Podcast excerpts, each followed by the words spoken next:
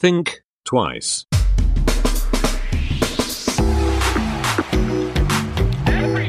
Think twice. Der Podcast über Innovationen, Werte und Wandel.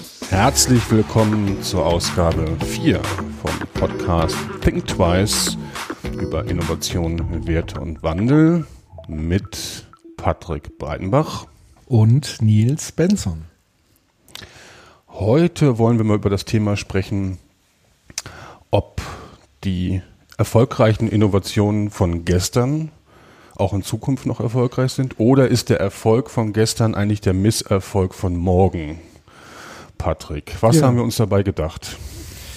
Ja, was haben wir uns dabei gedacht? Ähm, irgendwie fanden wir das ja eine ganz äh, nette Catchline irgendwie oder eine, eine, interessante Fragestellung, nämlich zu überlegen, ähm, macht Erfolg eigentlich so ein bisschen träge als also sowohl als persönliches Individuum wie auch vielleicht als Unternehmen, dass man halt sagt, oder andersrum formuliert, ähm, die Frage ist, wie hungrig muss man sein, um innovativ zu sein, um kreativ zu sein, äh, in die Richtung Macht Not, erfinderisch.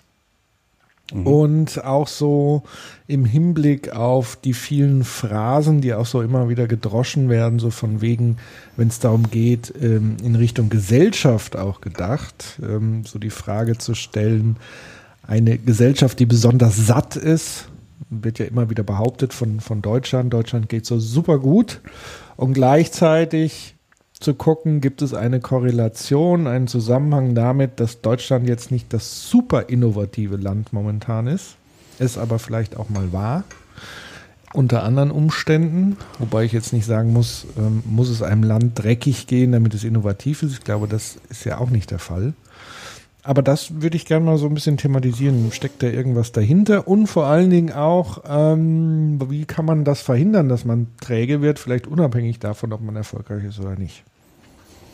Okay, da hast du uns ja gleich einen bunten Blumenstrauß geliefert von innovativen Startups, von trägen Konzernen, von einer äh, langsamen ähm, äh, äh, Gesellschaft, die äh, sich nicht weiterentwickelt und äh, bedroht wird von China und von anderen innovativen Staaten, haben wir den Anschluss verloren, etc. pp. Ja fangen wir mal bei uns an vielleicht. Ja. Wann war es bei dir so, dass der Erfolg ähm, von, von gestern vielleicht dann irgendwann mal zum Misserfolg wurde? Hast du da eigene, eigene Beispiele?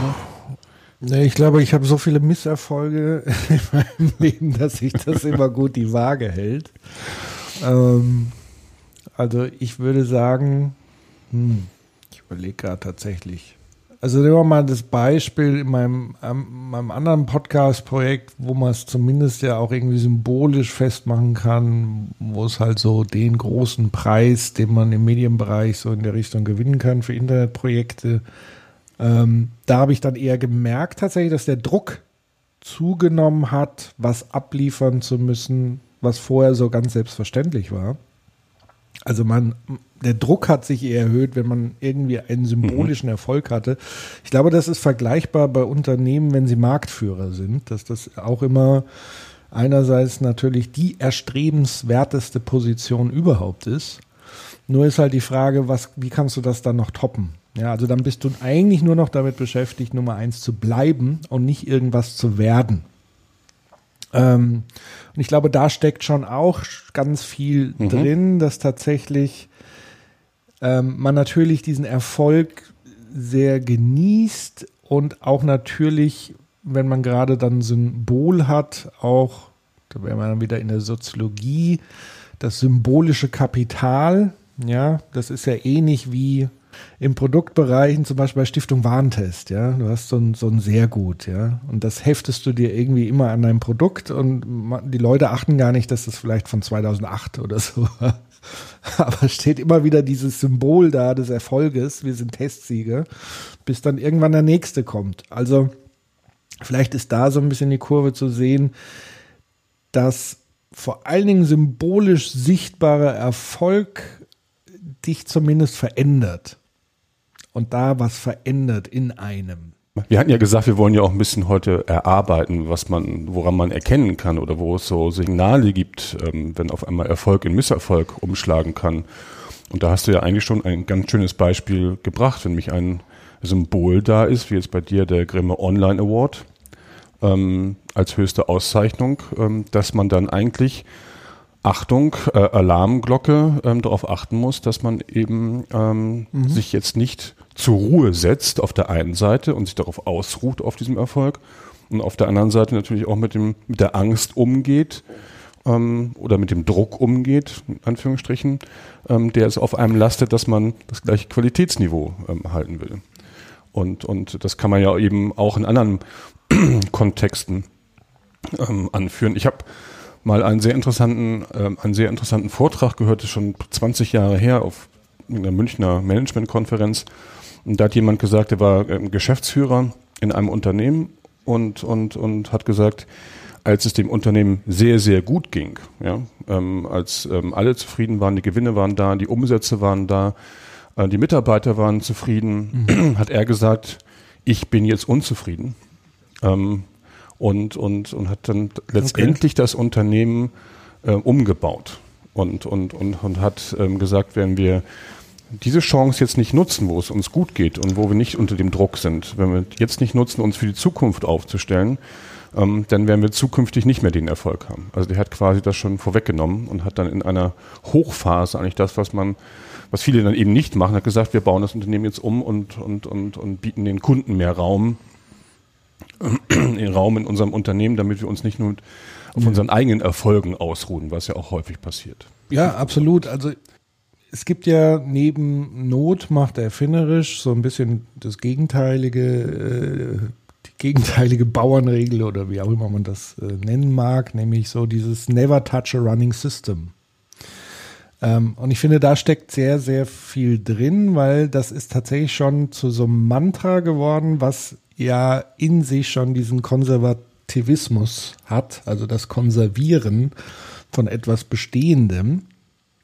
Und gleichzeitig, wenn man sich so ein bisschen mit Systemtheorie beschäftigt, weiß man, dass ein System nie stabil ist.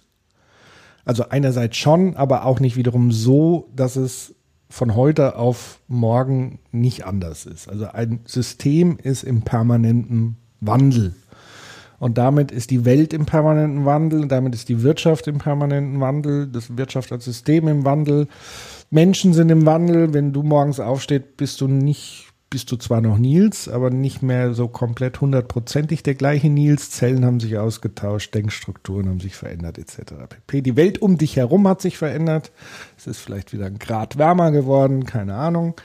Ähm, und das heißt, dieses Never Touch a Running System ist ja im, im Grunde genommen ist es ja, naja, so eine Scheinberuhigung so ein bisschen oder ein Mantra, was dich sehr schnell in die Irre treiben kann, weil klar, wenn was funktioniert, willst du ja, dass das weiterhin so funktioniert, wie es funktioniert, aber man geht dann oft davon aus, dass sich drumherum gar nichts verändert und es immer so weitergehend.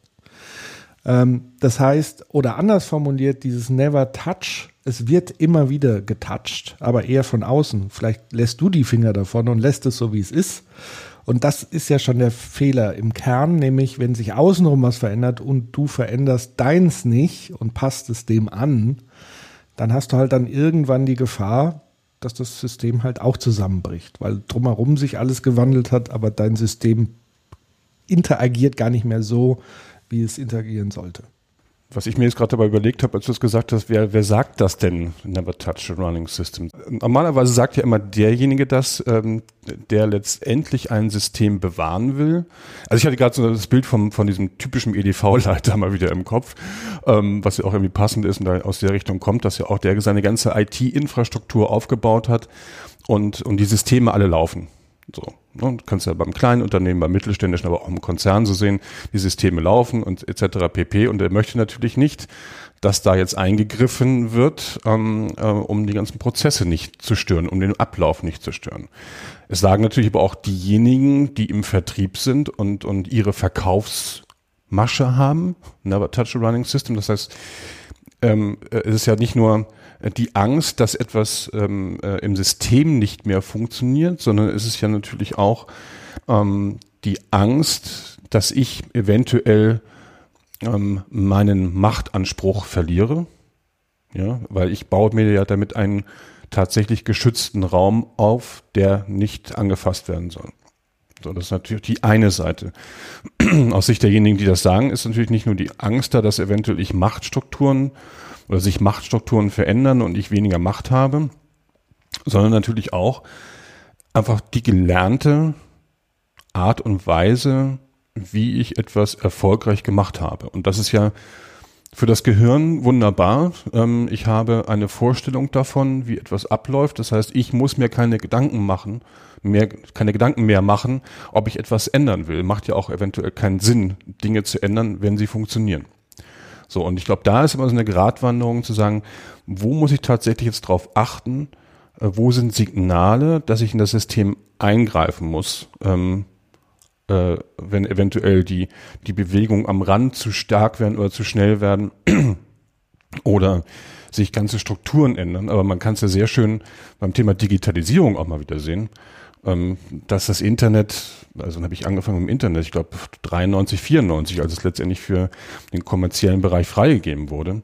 Und, und, und jetzt, quasi über 20 Jahre später, reden alle von Digitalisierung und von Internet und da haben eben alle die, die alten Systeme bewahren wollten, verstanden, äh, jetzt kommen wir irgendwie nicht mehr mit. So, und, und ähm, da war das erfolgreiche System ähm, von damals eventuell, was ich, kleinen Serverstrukturen und PCs und die riesen Mainframe-Kiste im Keller, die damals vielleicht richtig waren, die sind heute eher Ballast und man versucht diese Dinge eher loszuwerden und und und ähm, ja und kann mit diesen Themen Dingen auch keinen Erfolg mehr haben. Das heißt, was ich mal sehe, da wird teilweise werden einfach, wird einfach zu lange auf diese Bewegung im System geguckt, zu lange an die Ränder geguckt und man will es auch teilweise nicht wahrhaben, dass sich da Dinge ähm, dementsprechend im Außen ändern ähm, und, und die im Inneren auch angepasst werden müssten. Klar, also weil natürlich Erfolg löst natürlich ähm, auch da in, in den Gehirnen ein entsprechendes Feuerwerk äh, der Glücksgefühle aus. Wenn man erfolgreich ist, ist das wesentlich toller, wie wenn man keinen Erfolg hat und Niederlagen hat. Also angenehmer, sagen wir so. Andererseits kann man es ja auch ähm, so betrachten, so von wegen, du kannst ähm, das Gute nur dann auskosten, wenn du auch das Schlechte kennst und so wirklich genießen. Ähm, weil wenn du jetzt nur Glück und Erfolg kennen würdest und gar nicht weißt, was Leid und, und so weiter ist, weiß ich nicht, ob man da ohne Kontrast auch das so wirklich äh, wahrnehmen und genießen kann. Also, dass man auch diese Unterscheidung letztendlich vielleicht auch ein Stück weit braucht. Und das erinnert mich wieder sehr stark an das ähm, gute alte Flow-Gefühl, was ja genau in diesem Mittelstrahl zwischen Unterforderung und Überforderung liegt. Ähm, also auch da wird wahrscheinlich wieder der, die, der goldene Mittelweg der richtige sein, nämlich zu sagen, du brauchst also beides so ein bisschen. Du brauchst diese Fails, du brauchst diese Misserfolge, dieses Scheitern und gleichzeitig natürlich die, die Erfolgserlebnisse, die Lösungserlebnisse und das halt kontinuierlich. Und das ist ja auch meistens der Fall.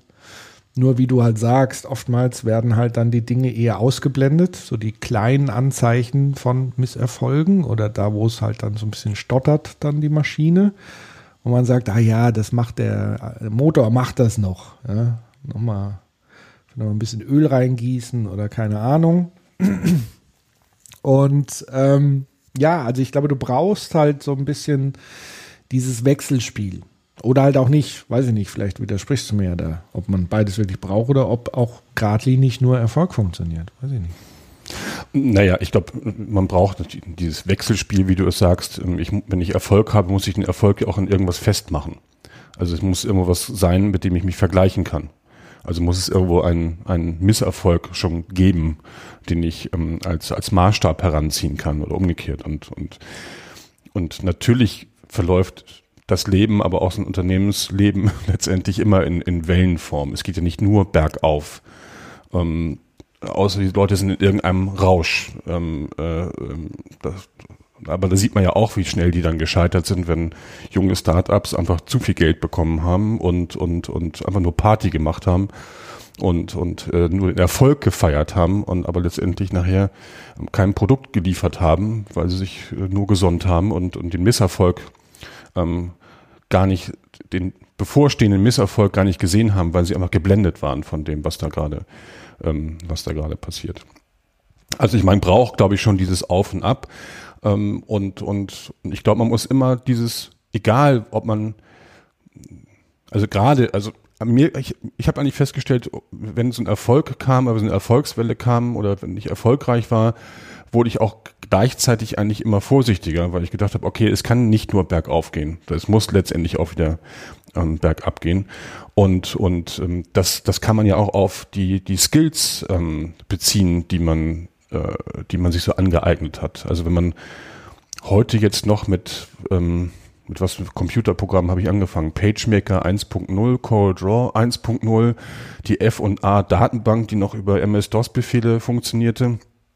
Ja, also wenn ich, da war, war ich schon Experte damals, aber ähm, ähm, ich habe dieses Expertentum in diesem Bereich dann irgendwann mal verlassen, weil ich gesagt habe, das ist jetzt nicht die Zukunft. Die Dinge werden sich ändern.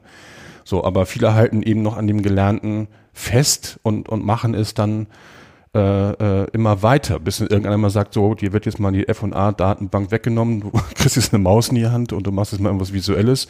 Du kannst jetzt nicht mehr auf Tasten äh, rumklöppeln, aber ähm, übertragen im Sinne machen das ja noch viele, die, ähm, weil sie eben das können und nicht bereit sind, nicht bereit sind, ähm, was Neues zu lernen, außer man, man setzt es ihnen vor und dann müssen sie es machen. So und und ähm, wenn man erfolgreich ist und sich aber trotzdem anschaut, wo finden Veränderungen statt? Ähm, wo könnte was passieren? dann, dann kann man auch darüber zumindest immer diskutieren. Und das ist auch mal der Punkt, den ich in Unternehmen sehe, dass da Dinge vor der Tür stehen, aber sie werden gar nicht gesehen. Man will sie nicht sehen. Ähm, und man hat auch keine Fantasie mehr, was da passieren könnte. Also welche Möglichkeiten in der Veränderung stecken. Also mal ein Beispiel. Ähm, Anfang zwei, oder 1999, 2000 ähm, gab es mal diese Idee von den, von den Java Beans. Ähm, weiß nicht, ob du noch daran erinnern kannst. Das war also Java als, als, als Sprache quasi, gab es die Java Beans und bin jetzt kein Informatiker, aber damals stand so die Idee im Raum, diese Web-Services zu entwickeln. Und diese Java Beans waren eben möglich, das eben auf der kleinen Server-Technologie, Basis, bla bla bla zu machen.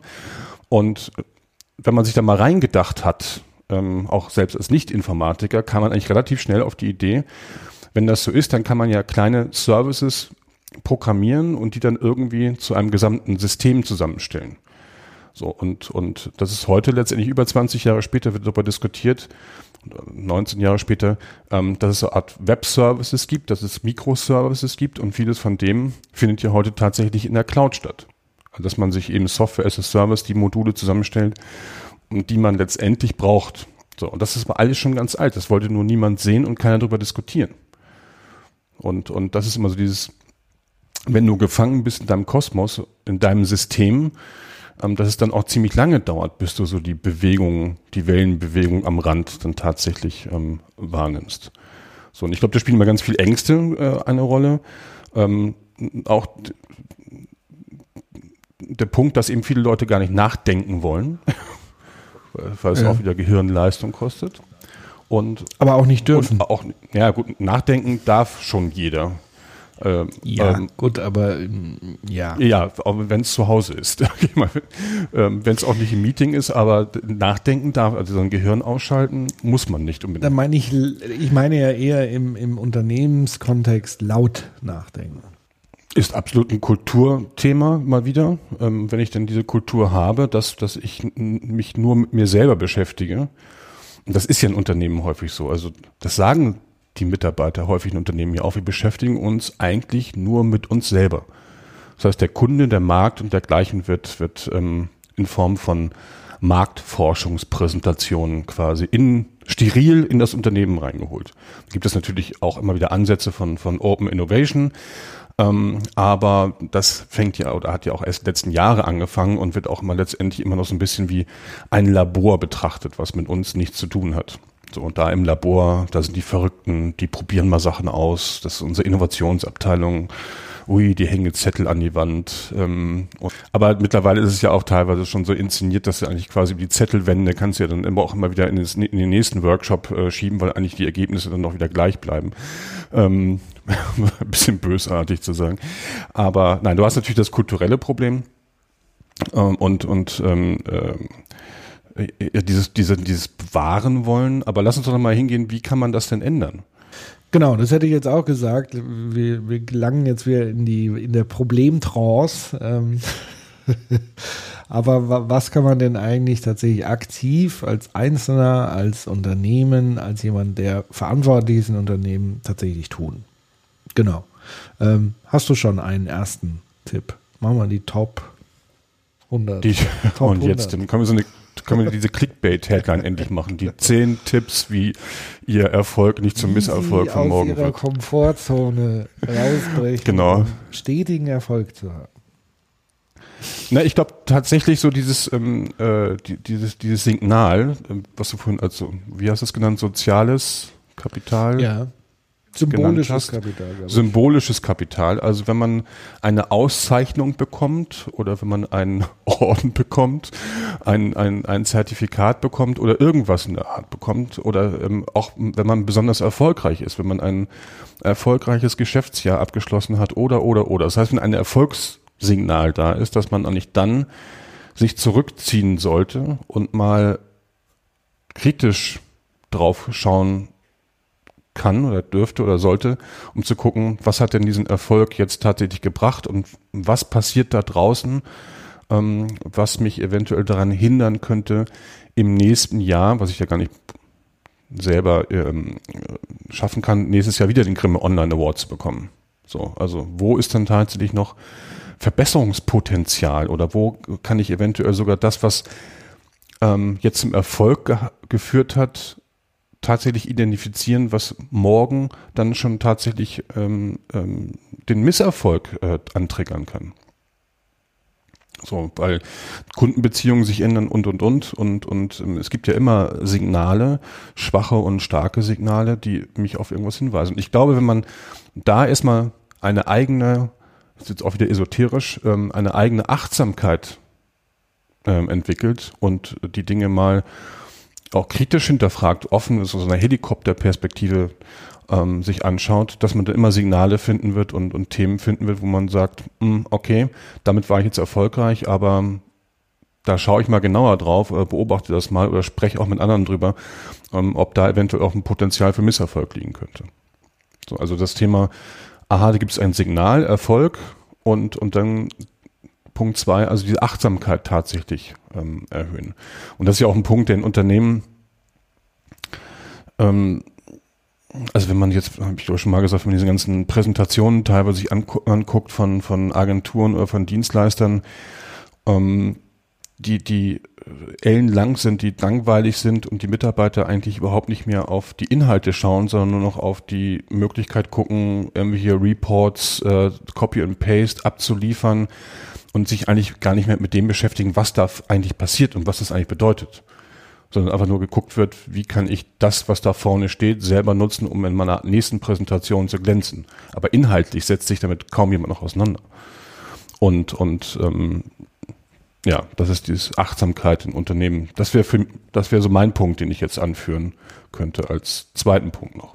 Das würde ich aber gerne noch mal versuchen, stärker ein, einzukreisen, mhm. weil klar, achtsam sein oder, die Forderung, achtsam zu sein, ist ja das eine. Die Frage ist ja eher, wie man das in der Praxis implementiert. Also wird ja nicht passieren zu sagen, so, wir sind jetzt achtsam. Also gibt es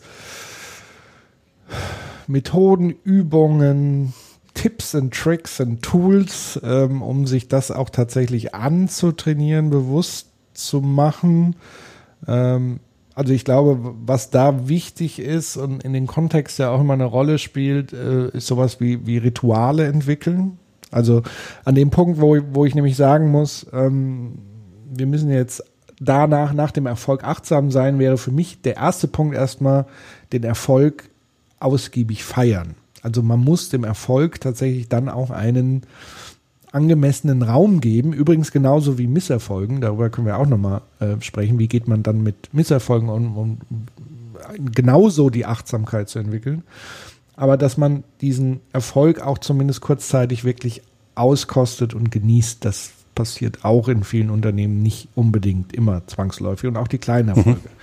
So, und dass man dann irgendwie wie, wie so eine Art Ritual, das ist ja ähnlich, so sollte man das eigentlich bei jedem Projekt so ein bisschen machen, so eine Art Debriefing, um am Ende zu gucken, okay, was ist jetzt gut gelaufen, was ist schlecht gelaufen, was kann man optimieren, wo haben wir tatsächlich vielleicht auch gar keinen Einfluss gehabt, das war jetzt einfach nur Glück. Auch das ist ganz wichtig zu identifizieren, dass Erfolg nicht immer mit Leistung ähm, oder Misserfolg nur mit Fehlern äh, zu tun hat, ähm, sondern dass da oft einfach Glück oder Pech eine riesige Rolle gespielt hat. Nicht am richtigen, zur richtigen Zeit am richtigen Ort zu sein oder irgendwas kommt dazwischen. Also diese ganze Komplexität, die wir immer versuchen wegzudrücken ähm, und das zu kategorisieren, einfach nur in, das hast du gut gemacht, da hast du Mist gebaut, so ist es ja oft auch nicht. Einfach sind es einfach Faktoren, die du nicht in der Hand hast.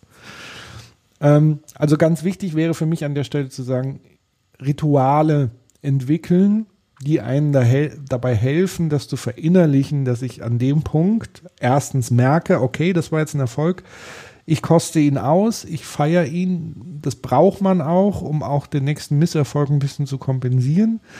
Ähm, und dann aber auch sich gleich hinzusetzen und zu gucken, okay, ähm, was hat uns jetzt gerade so erfolgreich gemacht? Ähm, und was müssen wir ähm, morgen ändern, damit wir übermorgen auch wieder erfolgreich sein können? Oder was könnte sich ändern? Ähm, und wie könnten wir darauf reagieren, um den Erfolg zu bewahren oder erneut herzustellen? Mhm.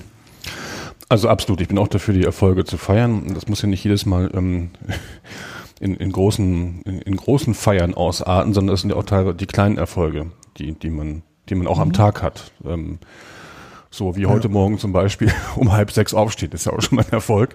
Ähm, ja, das kann man ja. ja. auch dann, kann man auch sagen, ey, gut, haben wir geschafft, wir haben früh, sind früh, haben früh angefangen heute Morgen, ist ja auch schon mal ein Erfolg. Also auch diese kleinen Themen, ja. nicht nur die großen Themen. Aber zu deiner Frage, wie, welches Ritual, oder was kann man, was gibt es für, für Tools? Ähm, dieses Achtsamkeit ist für mich schon ein, ein Tool und, und mal, um das mal als Beispiel ein bisschen, ein bisschen einzugrenzen. Wenn du als Unternehmen sagst, du mhm. hast, ähm, du hast die und die Kernzielgruppe. So. Und, und diese Kernzielgruppe wird niemals kritisch betrachtet. Dann baut sich ja. im Unternehmen oder in den Abteilungen, die mit oder in der Marketingabteilung zum Beispiel, baut sich dann eben so ein bauen sich so Rituale auf und, und, und ähm, dass man immer sagt, ja, das ist jetzt unsere Zielgruppe und ähm, das sind jetzt beispielsweise immer die jungen Leute zwischen 20 und 30. Ja, das ist unsere Kernzielgruppe. Wenn man dann mhm. aber nicht beobachtet, wie sich eventuell die Gesellschaft verändert, ja, dann, ähm, äh, dann wird man mit seiner Zielgruppe vielleicht irgendwann nicht mehr weiterkommen und dann fällt es unheimlich schwer, dann wieder einen Anschluss, ähm, Anschluss zu finden. Und es wird häufig so gemacht, dass man einfach ähm, Zielgruppen oder Veränderungen in der Gesellschaft einfach bewusst ausblendet, ähm, um seine Marketingpositionierung, um seine Markenpositionierung einfach im Unternehmen immer, wie so ein, immer wieder äh, zu befüllen. Und man blendet teilweise in Unternehmen die Realität aus. Also das, was wirklich draußen passiert. Ja. So, und, und ähm, das heißt, man muss eben auch in, in gesellschaftliche Veränderungen reingucken, muss angucken, wie sich Dinge wirklich verändern und das möglichst achtsam und unvoreingenommen und nicht mit immer der Brille, schwarz-weiß, das passt, das passt nicht, sondern einfach mal zu beobachten, wie so eine Naturbeobachtung. Ja, und, und nicht mhm. gleich wieder seine eigenen Filter ähm, da aufzusetzen und zu sagen, ja, das ist ähm, so oder so. Also ein Beispiel mal im, im, im ähm, äh, aus dem Möbelmarkt. Ja, da äh, ähm, mhm. fokussieren sich eben viele Unternehmen auf junge Leute, die gerade starten und sich die Wohnung einrichten müssen, etc. Alles gut, alles richtig. Aber dann kann man auch zum Beispiel beobachten, mal, dass es geburtenstarke Jahrgänge gibt, Mitte der 60er. Mhm. Dann kann man beobachten oder konnte man beobachten, dass sich zum Beispiel die Frauen in einer ganz anderen Rolle befunden haben. Sie waren eben nicht mehr wie früher in der Rolle der Hausfrau und Mutter, sondern sie waren mhm. äh, sind besser ausgebildet, sie verdienen, sind finanziell unabhängiger und da kommt es dann eben in den Phasen so um, was ich, 40, 45, wo früher die Frau gesagt hat, ähm, sie bleibt in der Ehe, steigt sie heute eher aus. So. Und dann haben wir, ähm, dann haben wir die Situation, dass dann nochmal eine zweite Welle von, von, von, von Leuten kommt, die mit 40 auf einmal sich wieder neu einrichten müssen. So, und wenn ich eben Mhm. das missachte und immer nur auf meiner Kernzielgruppe der jungen Leute bleibe, ähm, dann geht mir auf der einen Seite ein, ein, ein ähm, betrachte ich einen riesengroßen Markt auf der anderen Seite nicht. So, und Mhm. das kann eventuell dann ähm, zum Misserfolg führen, wenn ich dann dementsprechend mir diese Zielgruppe nicht auch nochmal noch mal anschaue. Also dieses, wirklich dieses achtsam, möglichst objektiv auf Dinge schauen und möglichst versuchen, die eigenen Brillen und Filter abzulegen, um, um tatsächlich ein, ein möglichst objektives Bild zu bekommen. So, und das kann ich natürlich auch machen dann, indem, indem ich mir Leute von außen hole, die aus anderen Realitäten kommen, mehr oder weniger, ähm, und, und man sich da offen austauscht. Also wieder das Ja. Thema Diversity. Genau. Ähm, und auch da musste ich, ich weiß nicht, jedes Mal, wenn, wenn wir hier sprechen, komme ich irgendwie auf Systemtheorien, weil es einfach sehr naheliegend ist tatsächlich und sehr anschaulich. Also die, die Frage ist ja, oder erstmal gefragt, welchen Sinn und Zweck hat es natürlich, ähm, Dinge zu vereinfachen und eben die Scheuklappen aufzusetzen. Das ist ja einfach, weil die Welt komplex ist. Deswegen wir versuchen die Komplexität zu bändigen und Scheuklappen helfen dabei, das alles schön in geregelte Bahnen zu bringen und uns über den Tag zu bringen. Ja? Ähm, und sobald wir die Scheuklappen aufmachen, erhöht sich elementar die Komplexität. Also das heißt, ähm, dadurch gehen wir wieder raus in den Dschungel, übertragen. Ähm, das heißt, wir machen uns auch so ein bisschen angreifbar, wir, wir neigen dann schnell zur Überforderung, weil wir sehen, oh, da gibt's ja, oh mein Gott, es gibt Blockchain. Ich verstehe nicht, was Blockchain ist, aber irgendwie hat es vielleicht mit meinem, mit meiner Bank zu tun. Äh, da könnte ja irgendwas kommen, wenn jetzt, hm, Facebook macht jetzt eine eigene Währung. Oh nee, aber das ist aber auch alles ganz schön kompliziert. Das verstehen ja die ganzen Leute nicht. Das wird sich bestimmt nicht so wirklich durchsetzen. Ah, da, da kommen wir schon. Wir mit unserem Traditionshaus, wir setzen eher auf andere Werte und so weiter und so fort. Ähm, so, das heißt, dieses, diese Reaktion ist ja auch eine sehr natürliche Reaktion. Also das heißt, wenn wir permanent ohne Filter rumlaufen könnten, wenn wir das denn überhaupt könnten, würden wir auch völlig irre werden, letztlich. Weil dann müssten wir alles bedenken, was es zu bedenken gilt. Und das ist, glaube ich, unser Gehirn gar nicht in der Lage dazu. Ähm, auf der anderen Seite ist es aber immer wieder wichtig, in diese Komplexität dann einzutauchen, bewusst. Also eben diese Scheuklappen immer mal wieder abzusetzen, um sich selber und seine Hypothesen zu überprüfen. Ähm, und tatsächlich ist ja dann die andere Frage, wie entsteht auch Komplexität, nämlich in, durch Kommunikation.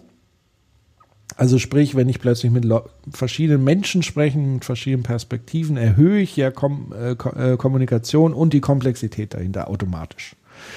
Ähm, also sprich, es ist immer diese Gratwanderung des zu viel und des zu wenig. Und auch da sind wir wieder dann in, in diesem Mittelweg. Also zu viel Information kann mich auch völlig verrückt machen und zu wenig lässt mich halt auch verkümmern einfach.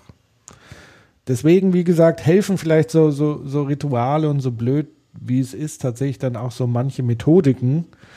Also es ist ja nicht umsonst bei Design Thinking implementiert, dass es eine Nutzerzentrierung gibt, dass du dich eigentlich mit ganz vielen verschiedenen Nutzern auseinandersetzt und tatsächlich auch dieses Diverse, was du schon gesagt hast, also die unterschiedlichen Perspektiven immer schon auch, sage ich mal, im Teilnehmerkreis mitdenken solltest. Spätestens dann aber, wenn es um Expertenbefragungen oder sowas geht oder Expertinnenbefragungen, ähm, das ist eben ganz, ganz wichtig, um Komplexität unterm Strich zu erhöhen und damit auch den möglichen kreativen, innovativen Output zu erhöhen. Vielleicht kann man das auch so festhalten, Diversität erhöht Komplexität und damit aber auch Innovation. Wäre jetzt meine steile These. Ja, muss ich gerade mal drüber nachdenken. nee, ich, ich hänge gerade noch ähm, bei dem Thema Komplexität Bending. Ich glaube, dass das, ähm, was man in heutiger Zeit, äh, was man heute nicht mehr schafft, oder was man auch gar nicht versuchen sollte, die Komplexität irgendwie zu bending, um dann irgendein Gefühl der Sicherheit zu haben, sondern ich glaube, man muss einfach die Komplexität so akzeptieren, wie sie ist. was natürlich eine große Herausforderung ist. Aber ich glaube, dass man tatsächlich da ein bisschen unterscheiden muss. Man kann sich nicht um alle Dinge kümmern, aber man kann sich um, um ich nenne das immer starke und schwache Signale kümmern. So, und wenn mhm. ich jetzt beispielsweise Vorstand einer Bank bin, das hast du ja eben als Beispiel mhm. angeführt, dann, ähm, ja. dann, dann, dann kann ich mir Signale anschauen, die es im Medienbereich gibt. So, da ist ja. die Frage, muss ich jetzt ein, ein, ein Kreativ-Meeting machen als Bankvorstand, wie ich äh, Snapchat oder TikTok oder wie das Ding heißt, ähm, in die Kundenkommunikation mit einbauen kann? Kann ja. natürlich sagen, hm, das könnte man eventuell, das könnte man eventuell dann der Marketingabteilung mal überlassen, um das zu gucken, ob das irgendwie Sinn macht. Und dann kann man die auch ein bisschen experimentieren oder, oder, auch nicht. nicht. Genau, da kann man die auch ein bisschen experimentieren lassen. Aber das wäre jetzt, sage ich mal, ähm, weil das ein komplett fremder Bereich ist, der sehr weit weg ist, ähm, wäre jetzt für einen Bankvorstand ein schwaches Signal. So, wenn ich mhm. als Bankvorstand mich aber mit dem Thema Blockchain nicht ernsthaft auseinandersetze, dann mache ich meinen Job halt nicht gut, weil ich sehe da etwas, mhm. eine technische Entwicklung auf mich zukommen, die ich komplett ausblende. So, und wenn ich sie nicht verstehe, ja. dann muss ich mich verdammt nochmal hinsetzen und es lernen. So, und, und das ist der, ja. der, der, und das, aber das darf dann nicht zu komplex sein. Das ist dann, das ist kompliziert, ja, aber das ist nicht komplex, wenn man sich einfach mal versucht, mit neuen Dingen auseinanderzusetzen. Dann kann man scheitern, man kann es nicht verstehen, man kann Fragen stellen, man kann unsicher werden. Aber ich glaube, äh, wenn man das ausblendet, ähm, dann macht man wirklich einen Fehler und man macht seinen verdammten Job einfach nicht gut. Punkt. Ja. Weil man riskiert damit letztendlich, dass Geschäftsmodelle ähm, komplett gefährdet sind, dass das eigene Bankinstitut, wenn man es dabei bleibt, gefährdet ist. Ähm, und, und damit habe ich ja auch eine Verantwortung, der ich einfach nicht gerecht werde, wenn ich einfach die Realität, die da aufkommt, auf mich zukommt, einfach ausblende. Ja, und, und, ja. und ähm, so, das heißt, ähm, dass man diese starken und schwachen Signale ähm, ähm, schon wahrnehmen sollte und, und, und, ähm, und dann eben gucken muss, wo man tiefer einsteigt und wo man eben nur mal drauf schaut. So, und da reicht es auch nicht, das hatten wir auch schon mal gesagt, da reicht es eben auch nicht zu sagen, und das ist ja das, was wo mir immer die Halsschlagader anschwillt, ist, wenn, wenn das mittlerweile dieses Signale erkennen auch zu so einer Inszenierungsshow wird. Ja? Und, und ähm, wir haben irgendwelche Zoo-Effekte und fliegen mal in Silicon Valley und ziehen uns einen Hoodie an und sind auf einmal ganz cool und haben das Gefühl, man versteht das alles, ähm, was einem da vorgespielt wird letztendlich. Und, und ähm, kommt dann wieder und sagt, ja, aber das können wir in unserem Haus nicht implementieren, das ist ja, wir haben, das, das, dafür haben wir nicht die richtigen Leute. Ja, das ist alles nur so ein Quatschgelaber mhm. ähm, und, und ähm, sich aber wirklich ernsthaft mit den Themen auseinanderzusetzen. Das bedeutet auch wieder Achtsamkeit und die Offenheit, ähm, auch zu sagen, ich weiß das nicht. Ich weiß nicht, was Blockchain ist. Und dann muss ich mich hinsetzen und es lernen. Punkt. Ja. Oder ich muss mir Leute holen, die mir es erklären. Und möglichst Leute holen, die mir nicht Blockchain verkaufen wollen. So, das ist ja, ja. das passiert ja auch in den ganzen Unternehmen, wo sich niemand mit IT und dergleichen auseinandersetzt. Da haben es natürlich die ganzen großen IT-Unternehmen unheimlich leicht, den irgendwelchen Blödsinn zu verkaufen, ähm, äh, weil es eine Pseudosicherheit bringt. Ja? So, ja. und, und wenn ich es nicht beurteilen kann, ähm, ja, dann muss man einen Job suchen. Punkt. Ja, wobei, jetzt muss ich natürlich auch so ein bisschen die Lanze brechen für die armen Vorstände draußen. Schönen guten Tag, schönen guten Morgen wenn Sie heute zuhören. Ähm, warum? Ja, weil es tatsächlich ja auch nur Menschen sind. Ja. Äh, ja. Nein, also äh, ja, also was eine Lanze brechen dahingehend, also zu sagen, ähm, sagen wir mal so, es gab ja schon immer technologische Entwicklungen im Bankenbereich. Ja, also hier äh, EC-Automat. Mhm. Ah ja, aber mhm. Äh, diese Entwicklung, also es gab schon immer technologischen Fortschritt, der Auswirkungen hatte auf das Bankgeschäft. Das Ding ist halt einfach nur, das war, äh, hatte einen sehr überschaubaren Zeitverlauf und Zeitstrahl. Man hatte einfach Zeit, sich mit Dingen auch auseinanderzusetzen. Und tatsächlich würde ich schon sagen, dass gerade jetzt das Zeitalter der äh, Kommunikationstechnologien, wie ich jetzt mal das Internet und so weiter, E-Mail, ähm, Messenger, Snapchat, du hast ja alles schon gesagt. Gefühlt wird dadurch doch Kommunikation immer schneller, immer bildhafter, immer plakativer, immer, aber auch natürlich diverser letztendlich. Du hast unfassbar viele Informationen, die du halt vor 30 Jahren in so einem Job einfach nicht hattest. Das heißt, du hattest damals schon gar nicht den Lerneffekt, dass alles immer schneller und komplexer wird und du konntest dich auch gar nicht darauf einstellen. Also deswegen muss man ja auch fairerweise sagen, auch das ist ja erstmal ein Lernprozess, damit umzugehen, dass alles schneller, komplexer, komplizierter und so weiter wird. Und da muss man ja auch erstmal mitkommen, ein Stück weit. Also oftmals resultiert das tatsächlich aus einer immensen Überforderung, die auch letztendlich so ein bisschen von außen einfach kommt, weil die Welt vor 30 Jahren einfach noch wesentlich, zumindest bei uns äh, in unserem Land, gemütlicher erschien. Da ging halt alles so seinen Weg. Und, und heute wirst du ja bombardiert quasi mit, mit, mit ähm, also die, die Signale sind ja teilweise gleich lärmend laut, dass du auch schon wieder Probleme hast, das alles zu sortieren und einzuordnen. Ähm, Nachhaltigkeit ist jetzt wieder ein Riesenthema. Das war es vor 10, 15 Jahren mit der Lohas-Bewegung ja auch, wo man dachte, so. Aber jetzt schlägt es nochmal so richtig durch, ähm, wo man dem Signal gar nicht mehr ausweichen kann, überlegen kann, okay, wie muss ich als Bank, wie kann ich vielleicht in Nachhaltigkeit ähm, äh, gucken und Nachhaltigkeit bitte nicht nur so verstehen, so von wegen, weiß ich nicht.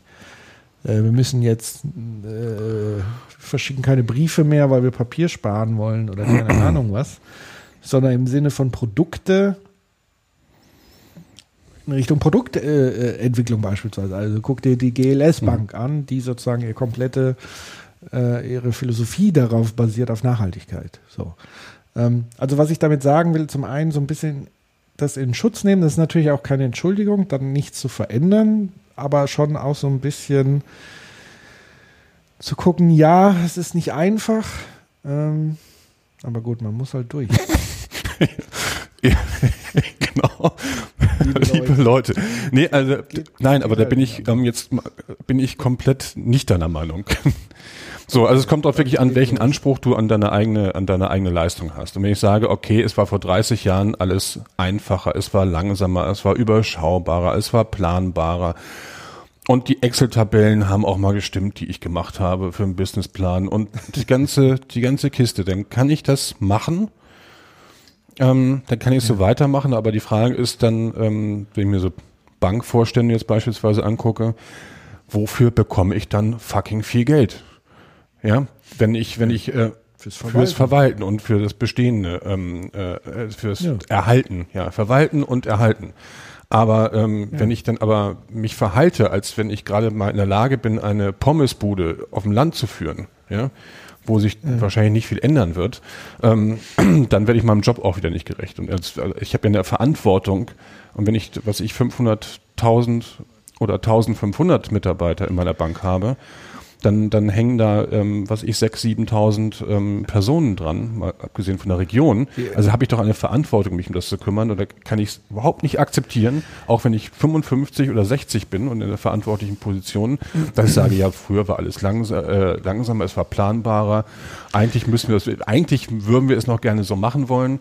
Für mich ist aber momentan meine, aber ich rede auch nicht drüber, ich kümmere mich auch nicht drum, weil für mich ist es eigentlich nur wichtig, dass ich mich jetzt nochmal durchlamentieren kann, dass ich nochmal gewählt werde, um dann ein schönes altes Ruhepaket zu bekommen. Ähm, Ja. äh, damit werde ich meiner Position nicht gerecht. So. Und Ich sage ja nicht, dass das gut und richtig ist. Ich, ich versuche ja nur nachvollziehen, warum Menschen so handeln. Ich, gebe dir ein Ja. anderes Beispiel. Warum, warum arbeiten die meisten Menschen in Banken? Wie sind sie da reingekommen? Die sind doch nicht reingekommen, weil sie sagen, wow, hier ist geiles Startup-Feeling, yeah, hier kann ich meine Ideen und ich weiß nicht, was morgen kommt, sondern es war einfach immer klar, wenn du was Vernünftiges, Solides machen willst, dann machst du eine Genau. Banklehre. So, und die allermeisten Vorstände haben früher mal eine Banklehre alle. gemacht. Und so sind sie äh, da eingestiegen und da reingewachsen in diese Struktur, die von sich aus, dieses System, die aus vielen Leuten besteht, die mit diesem Grundbedürfnis reingegangen sind, ich möchte was Solides machen, was Stabiles machen, im Grunde genommen in ein sehr erfolgreiches, stabiles System eingetreten sind um dann natürlich auch dafür zu sorgen, dass dieses System stabil bleibt, weil das war ja die Grundmotivation. Nur das Ding ist halt, Stabilität kriegst du heute im Zeitalter des Wandels dann immer nur noch hin, wenn du dich mitwandelst. Mal sagen. Also wie beim Segeln oder Surfen oder wie auch immer. Du musst gucken, wo, von wo weht der Wind und wie muss ich permanent mein Segel justieren. Mhm. Und das ist doch, das ist doch der Punkt, aber das haben halt viele einfach 0,0. Wo sollen sie es denn gelernt haben? Frage ich mich dann. Ähm, aber nichtsdestotrotz entbindet das die heutigen Vorstände nicht von ihrer Verantwortung, genau. sondern das macht ja dann den guten Kapitän aus, wenn plötzlich der Sturm kommt, wie ich reagiere und meine Mannschaft letztendlich ähm, delegiere, damit man auch diesen Sturm übersteht. Und eine Technologie wie Blockchain ist in dem Finanzbereich einfach ein Sturm. Wenn man den ignoriert, gut, viel Vergnügen. Dann lass die Segel oben und mal gucken, was passiert. Ja, da werden die Segel als Segler werden ein bisschen gerefft und man versucht einen, einen sicheren Kurs einzu, einzuschlagen. Aber das wird bei diesem. Ja, oder auch nicht, weil man sich. Ja, nee, das, also, das ist Blockchain ist in dem Bereich ist auch ja, kein Sturm, sondern es ist ein Orkan. ähm, ja. ähm, der Stufe, was weiß ich, auf jeden Fall nicht äh, der kleinsten Stufe. Und es ist vor allen Dingen keine Windböe, ja. die man, die man da ignorieren kann. Nein, ich, ich weiß ja, was du meinst, du hast auch vollkommen recht. Meine Eltern haben ja auch gesagt, dass das Größte für meine Eltern wäre damals gewesen, Junge, mach eine Banklehre bei der Deutschen Bank. So, ähm, ja. ähm, oder bei der Volksbank und dann bist du mit 30 bist du Niederlassungsleiter hier in irgendeinem Dorf in der Nähe von Lüneburg damals noch und, und ja, wunderbar. Dann habe ich mir schon das rot geklinkerte Reihenhaus ähm, vorgestellt. Und ja, und, und wenn du risikofreudig war, bist du halt Investmentbanker geworden. Also wenn du so ein bisschen Zockermäßig Ja, wenn du geil auf Erfolg warst, auf diese Welt warst, wenn du Wall Street, wenn du dreimal zu viel Wall Street geguckt hast und Gordon Gecko werden wolltest, dann hast du eben halt das gemacht, ja genau. Nein, aber natürlich verstehe ich das und ich verstehe, kann das auch menschlich absolut nachvollziehen, wenn man in diesen Systemen sich befindet und gerade in noch hierarchischen Systemen befindet, wo man ähm, letztendlich gar nicht so viel verändern kann, ähm, ähm, dann wird es natürlich schwierig. Aber, Komma, großes Aber. Es gibt auch im Bankenbereich, ähm, ich habe den die Bank jetzt vergessen, aber es gibt auch eine Volksbank mit einem mit einem mit einem Vorstandsvorsitzenden, ähm, der eine komplett andere Sicht auf die Dinge hat, irgendwo im süddeutschen Bereich. Der hat seine seine Bank angefangen umzubauen. Es gibt die erste Bank, ähm, die größte Sparkasse im Österreich.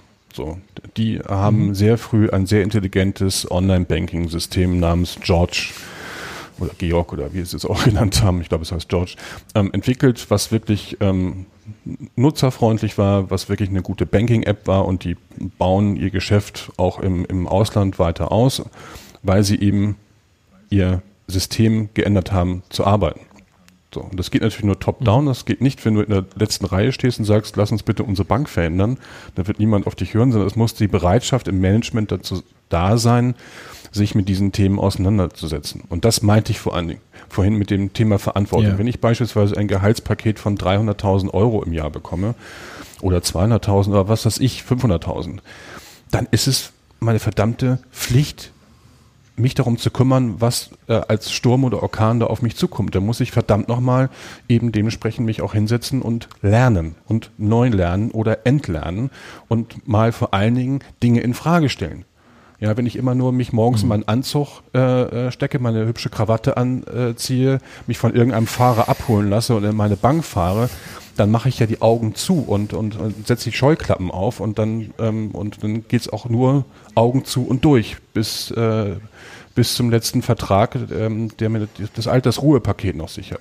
So, und das ist jetzt natürlich, es ist jetzt so ein bisschen, ne, da könnte man in eine andere Branche gehen, aber im übertragenen Sinne findest du das natürlich auch in, in vielen anderen Branchen, dieses, dieses, dieses Denken.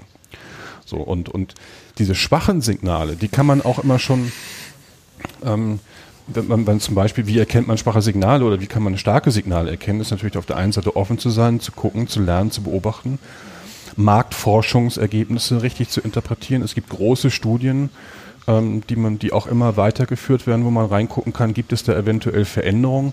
Wenn ich das selber nicht machen kann, dann muss ich mir jemanden suchen, der das machen kann und mir bestimmte Strömungen aufbereitet. Also Beispiel, mhm. ähm, auch schon über zehn Jahre her, Analyse für einen Automobilhersteller ähm, Zielgruppenanalyse Europa Top 5. So, da kam damals schon raus, also Media-Analyse etc. Wir haben versucht, uns ein Bild von der Zielgruppe zu machen, um zu gucken, welche, welche, das war letztendlich schon eine Idee, wie man Content-Marketing aufbauen kann, welche Inhalte interessieren die. So, da kam damals schon raus ähm, das Thema, ähm, dass in dieser Zielgruppe dieser, äh, ähm, äh, dieser Automarke, ähm, dass da viele kulturelle Ängste hatten, dass die eine, dass die eine, ähm, ähm, dass die was, ja letztendlich eine gewisse Ausländerfeindlichkeit ähm, hatten und das in allen europäischen Ländern. So und das war jetzt auch ein Satz von von von 10 bis 15 Prozent. So und das kann ich ja schon mal als Signal aufnehmen, dass da irgendwas ist. Ja, und das kann man dann beobachten. Ja. Das ist auch das, was ich in der Politik immer sage. Warum guckt ihr euch nicht mal die Dinge an, wie sie sind? Ja, und, und, und verändert ähm, Sachen auch mal mit einem langfristigen Hebel und nicht nur mit kurzfristigem Aktionismus. So, Ja. ne? Also Signale erkennen, da gibt es unterschiedliche Möglichkeiten. In jeder Branche gibt es da unterschiedliche äh, Themen und Möglichkeiten, das zu tun. Das heißt aber nicht, wie es früher war. Also ich habe ja mal ähm, ähm, auch mal eine, Le eine Ausbildung gemacht im technischen Bereich und da ist man dann alle paar Jahre mal zur Kölner Eisenbahnmesse gefahren. So, und da, oder zu Cebit damals, ja, man ist zu Cebit gefahren und da war quasi alles, was Internet oder äh, Internet gab's Quatsch, Computer anging, ähm, wohl da gezeigt. So, und das war, das waren die Signale. Dann gab's vielleicht noch zwei, drei Computerzeitschriften, ähm, die es heute auch alle nicht mehr gibt. Ähm, und, und da hat man dann versucht, irgendwas rauszulesen. So, aber ähm, das funktioniert heute natürlich so nicht mehr. Ja, ich muss da auch mit der Zeit gehen, sonst gehst du mit der Zeit. Ging doch dieser Spruch. Ja. Ähm, ähm, und das ist heute wahrer denn je. Die Zeit geht schneller und du gehst vielleicht auch schneller. Absolut, ähm, gar keine Frage. Ähm, ich habe gerade darüber nachgegrübelt, wie ist es so mit Persönlichkeitsstrukturen und so weiter. Also weil der Posten, die Rolle ist ja das eine und der Mensch, der die Rolle einnimmt oder ausführt, ist ja so das andere. Und wenn man das jetzt so ein bisschen gesellschaftlich anguckt, kann man ja im Grunde genommen schon attestieren aus verschiedenen Faktoren heraus, sei es Wahlergebnisse repräsentativ von Parteien, die ja wiederum Denkmuster so ein bisschen entsprechen, habe ich ja schon das Gefühl, dass die Gesellschaft im Moment sehr konservativ ist. Sehr, sehr, sehr konservativ bis ins extrem konservative, nämlich in Richtung rückwärts gewandt. Also nicht nur, es muss alles bleiben, wie es ist, sondern es muss wieder so werden, wie es früher mal war. Und noch schlimmer. Und das zeigt für mich, dass sozusagen, auch das ist ja ein starkes Signal, Mhm, nämlich zu absolut. sagen, die allermeisten Menschen sind im Grunde genommen von der jetzigen Situation komplett überfordert und die Sehnsucht nach Stabilität steigt und sogar nach Nostalgie steigt, was also auch wiederum gefährlich, also was das heißt gefährlich, ich kann ja fragen, ob das überhaupt gefährlich ist, kann man ja so oder so betrachten. Ähm, was aber gleichzeitig, was ich dann sehe, ist, dass wenn das jetzt so ist, was passiert mit der folgenden Generation, die sozusagen in diesem Umfeld sozialisiert wird? Also welche Botschaften kriegen sie damit so mit auf den Weg? Und das Schöne an der Jugend ist, deswegen hoffe ich und wünsche mir, dass wir nie Unsterblichkeit irgendwie herstellen können, hier unser Ray Kurzweil, weil damit würden wir auch ähm, die, das alte Denken konservieren und es wird eigentlich nie Neues, weil die Jugend tatsächlich ja schon allein aus Prinzip dagegen, gegen den Strich denken und handelt und genau dieses macht, diese Muster aufbricht. Und damit wäre ich dann schon so ein bisschen ähm, bei dem Punkt, was kann man tun, nämlich tatsächlich die Musterbrecher, die Regelbrecher mit zulassen. Ich habe hier so einen Hm. schönen Einspieler. Ich warte schon die ganze Zeit drauf. Die richtige, die richtige Taste. Äh, nicht diese. Ich hoffe, es ist die richtige. Achtung. Geben Sie Querdenkern eine Chance. Lassen Sie die Störer Mhm. zu. Der gute alte Professor Ja. Kruse, ähm, Ruhe in Ja. Frieden, viel zu Ja. früh gestorben. Ähm, also zu sagen, du brauchst diese Störer, diese Regelbrecher, diese Musterbrecher. Also es wird schon reichen, selbst wenn du konservativer Vorstand bist, aber du trotzdem nicht ganz auf den Kopf gefallen ist, lager ruhig diese Störung aus oder höre den Störern zumindest mal zu und, und, und ver- versuche in deiner Unternehmenskultur Störer mit zu integrieren und sie ähm, agieren zu lassen und, und Dinge rausfinden zu lassen, weil ich glaube, es ist einfach in der jeweiligen Persönlichkeitsstruktur tief verankert, wie du mit Dingen umgehst. Also wir beide sind halt anders sozialisiert als die Bankvorsitzende, als manche Bankvorsitzende oder die meisten, weil es gibt natürlich, wie du sagst, auch wiederum andere, aber ich glaube, das hat oftmals mit dieser Persönlichkeitsstruktur ähm, zu tun und in welcher Rolle man dann landet und welche Kraft man dann aufbringt, in dieser Rolle auch mal gegen den Strich zu denken und zu handeln und zu sagen, nee, ähm, mein ganzes Umfeld sagt, das haben wir schon immer so gemacht und ähm, ich mache es aber trotzdem und probiere es einfach auf und, und riskiere auch damit letztendlich wieder zu scheitern. Also dazu bedarf es einfach einer gewissen Persönlichkeitsstruktur, um das auch hinzukriegen. Das kann man nicht einfach von heute auf morgen erlernen oder den Schalter umlegen. Das ist so ein bisschen das Problem, wenn wir halt dann immer sagen, ja, jetzt verändert euch doch mal. Das geht halt nicht so einfach. Nee, aber das ist, hängt dann auf das, denn der nächste Punkt nach Achtsamkeit ist, ist Bewusstsein. ähm, und Ja. schauen wir uns mal so die, die, die, die freudschen Archetypen an. Ja, dann ist ein, Bankvorstand oder ein Vorstand ist, ähm, er ist der König. So. Eventuell war er mal der Krieger, ja, der im Vertrieb war und ist dann König geworden. Ähm, und ähm, gibt da, was ich, haben die vier Archetypen König, äh, Krieger, Mutter und, und Zauberer beispielsweise. So, und, und dem König gegenüber oder der Königin gegenüber steht diametral der Zauberer. Der Verrückte, der Kreative, der Querdenker, den Professor Kruse eben letztendlich zitiert hat. Und wenn man sich bewusst ist, dass man der König ist und in bestimmten Denkstrukturen drin ist, ähm, dann habe ich aber auch die Offenheit, dem Zauberer mal zuzuhören. So, wenn der Zauberer weiß, dass, ähm, dass er eben, ähm, wenn er zaubert, vielleicht nicht verzaubert, ähm, weil der König oder die Königin ihn gar nicht versteht, dann hat man da erstmal schon das Bewusstsein von zwei Erwachsenen vielleicht ähm, erlangt, dass man sagt, okay, du bist in der Rolle, ich bin in der Rolle, aber vielleicht gibt es eine Möglichkeit, dass wir uns zumindest mal austauschen können. Was sind deine Sicherheitspunkte? Was ist, musst du beachten als König mit der Verantwortung? Und ähm, wo sind meine Zaubertricks? Oder was können eventuell Zaubertricks sein, die uns zusammen, ähm, äh, ähm, zusammen ermöglichen, vielleicht eine Innovation zu entwickeln?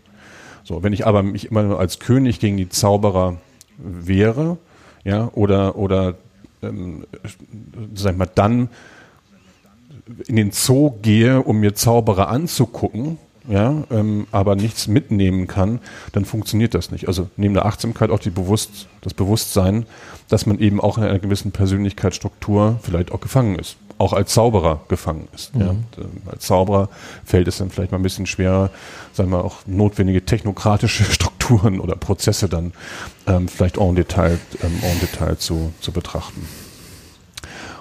Ja, deswegen bin ich. Nee, sorry, nee. wolltest. Deswegen, weil du hast dich ja gerade nochmal äh, in Richtung so Silicon Valley Fahrten und so weiter. Das ist ja so dein Lieblingsreizthema oder eines. Aber was heißt Reiz? So, so reizend ist es ja dann auch nicht. Ähm, aber das, da, auch da würde ich sagen, es ist zumindest ein Anfang, um aus seiner Komfortzone rauszugehen. Natürlich ist es besser, andere Dinge dann im Anschluss zu tun, aber es ist ein möglicher Anfang. Ja? Aber darauf sich dann auszuruhen, ist natürlich auch nicht richtig. Aber einfach per se zu sagen, das ist blöd, dass man sich das anguckt, würde ich gar nicht sagen. Sondern das ist eigentlich der erste richtige Schritt, einfach zu gucken, wie machen es vielleicht andere. Um dann daraus zu lernen, wie könnten wir es eigentlich anders machen. Ja, richtig, aber da muss ich mir auch den Zeitpunkt anschauen, zu dem ich äh, in Silicon Valley fliege. Wenn ich vor 20 Jahren ins Valley geflogen bin, ja, dann, um mir anzuschauen, was da passiert, was da entsteht, ist das vollkommen okay. Dann fliege ich heute nach Israel, ich fliege heute nach China, ich fliege überall hin auf der Welt, wo irgendwas entsteht und schaue mir die Dinge an, die da passieren. So, aber wenn ich jetzt wirklich noch eine, eine, eine, eine, eine Silicon Valley Reise mache, ja, dann äh, tut mir leid, dann, dann ähm, ist das eine reine Inszenierung. Das ist nur noch, ach, ich, ich fahre jetzt auch mal ins Valley, ich lege die Krawatte ab und oh ja, coole Leute, cooles Netzwerk, oh, was da passiert, ist so hip. Und wir müssen unbedingt, nein, äh, bist du einfach 20 Jahre zu spät. Punkt. so, echt, das ist, ähm, nee. Du kannst äh. auf den Friedhof gehen, der Unternehmens, äh, der Unternehmen ähm, kann sich da schon mal umgucken. Nee, aber das ist von der, das ist aber einfach dann, zu, das ist für alle Technokraten, ähm, die das auch nochmal auf der Liste hatten, in Silicon Valley zu fliegen, können das gerne machen, aber von denen erwarte ich und kann man keine Innovation erwarten. Und auch da erwarte ja. ich auch keine Veränderung, sondern das sind genau die Besitzstandswahrer, ähm, die genau die Besitzstandswahrer, ähm, die jetzt auch nochmal mitreden wollen, weil sie nach 20 Jahren gemerkt haben, dass das Internet, oh, geht doch nicht vorbei. So. Ähm, ich sehe doch ein Reizthema. Nein, aber das ist, dann, das ist dann vielleicht wieder in der Struktur des Zauberers, ähm, ähm, ähm in der Persönlichkeit, Persönlichkeitsstruktur des Zauberers so für, ähm, veranlagt, dass man eben nicht nur guckt, was passiert in dem Bereich, was passiert, also im technologischen Bereich, im Informationsbereich, man kann auch in die Kunst gehen und, und sich Dinge anschauen und, und da lernen. So und ja, es ist natürlich, das, der Punkt, der da drin steckt, ist natürlich die Kränkung des Zauberers, wenn wir jetzt schon äh, äh, psychoanalytisch mhm. äh, ab auf die Couch sind und archetypisch ab auf die Couch. Ist natürlich die Kränkung des Zauberers, wenn der König sagt, ich gucke mir das äh, Land an, wo ganz viele Zauberer sind und ich bin selber mhm. Zauberer und sage, hey, guck doch auf mhm. mich, du mhm. Blödmann. Und hier äh, mein Kumpel so und so, das, das ist auch ein Zauberer und es gibt hier schon ganz viele mhm. Zauberer. Mhm. Nur du musst denen halt mal zuhören und du musst ja. mal ähm, eine Umgebung schaffen, wo sich die Zauberer genauso wohlfühlen wie im Silicon Valley. Das ist halt der Punkt. Also, ähm, dass man meint, man muss halt tausende von Kilometern irgendwo hinfliegen, weil man halt hier gerade zufällig eine, ein, ein Ökosystem hat, wo ganz viele Zauberer mhm. unterwegs sind übrigens auch Verzauberer mhm. dann, weil genauso viele Blindzauber ja. da auch stattfinden, muss Absolut, man ja auch ja. sagen. Ähm, das ist natürlich das, was Quatsch ist im Grunde genommen. Also eigentlich sind die Zauberer vor der eigenen Haustür. Nur man hat sie ihnen bisher nie zugehört, weil man sie halt für Spinner hielt. Aber nur weil jemand dann wiederum das symbolische Kapital Stimmt, hat. Ja. Mhm. Silicon Valley hat das symbolische Kapital. Die haben den Orden mhm. schon am mhm. Revier meint man, das sind die einzigen Zauberer mhm. auf der Welt. Und das ist sozusagen dieser Trugschluss. Aber grundsätzlich zu sagen, ich beschäftige mich überhaupt mal mit der Zauberei, ist ja schon mal ein guter Schritt.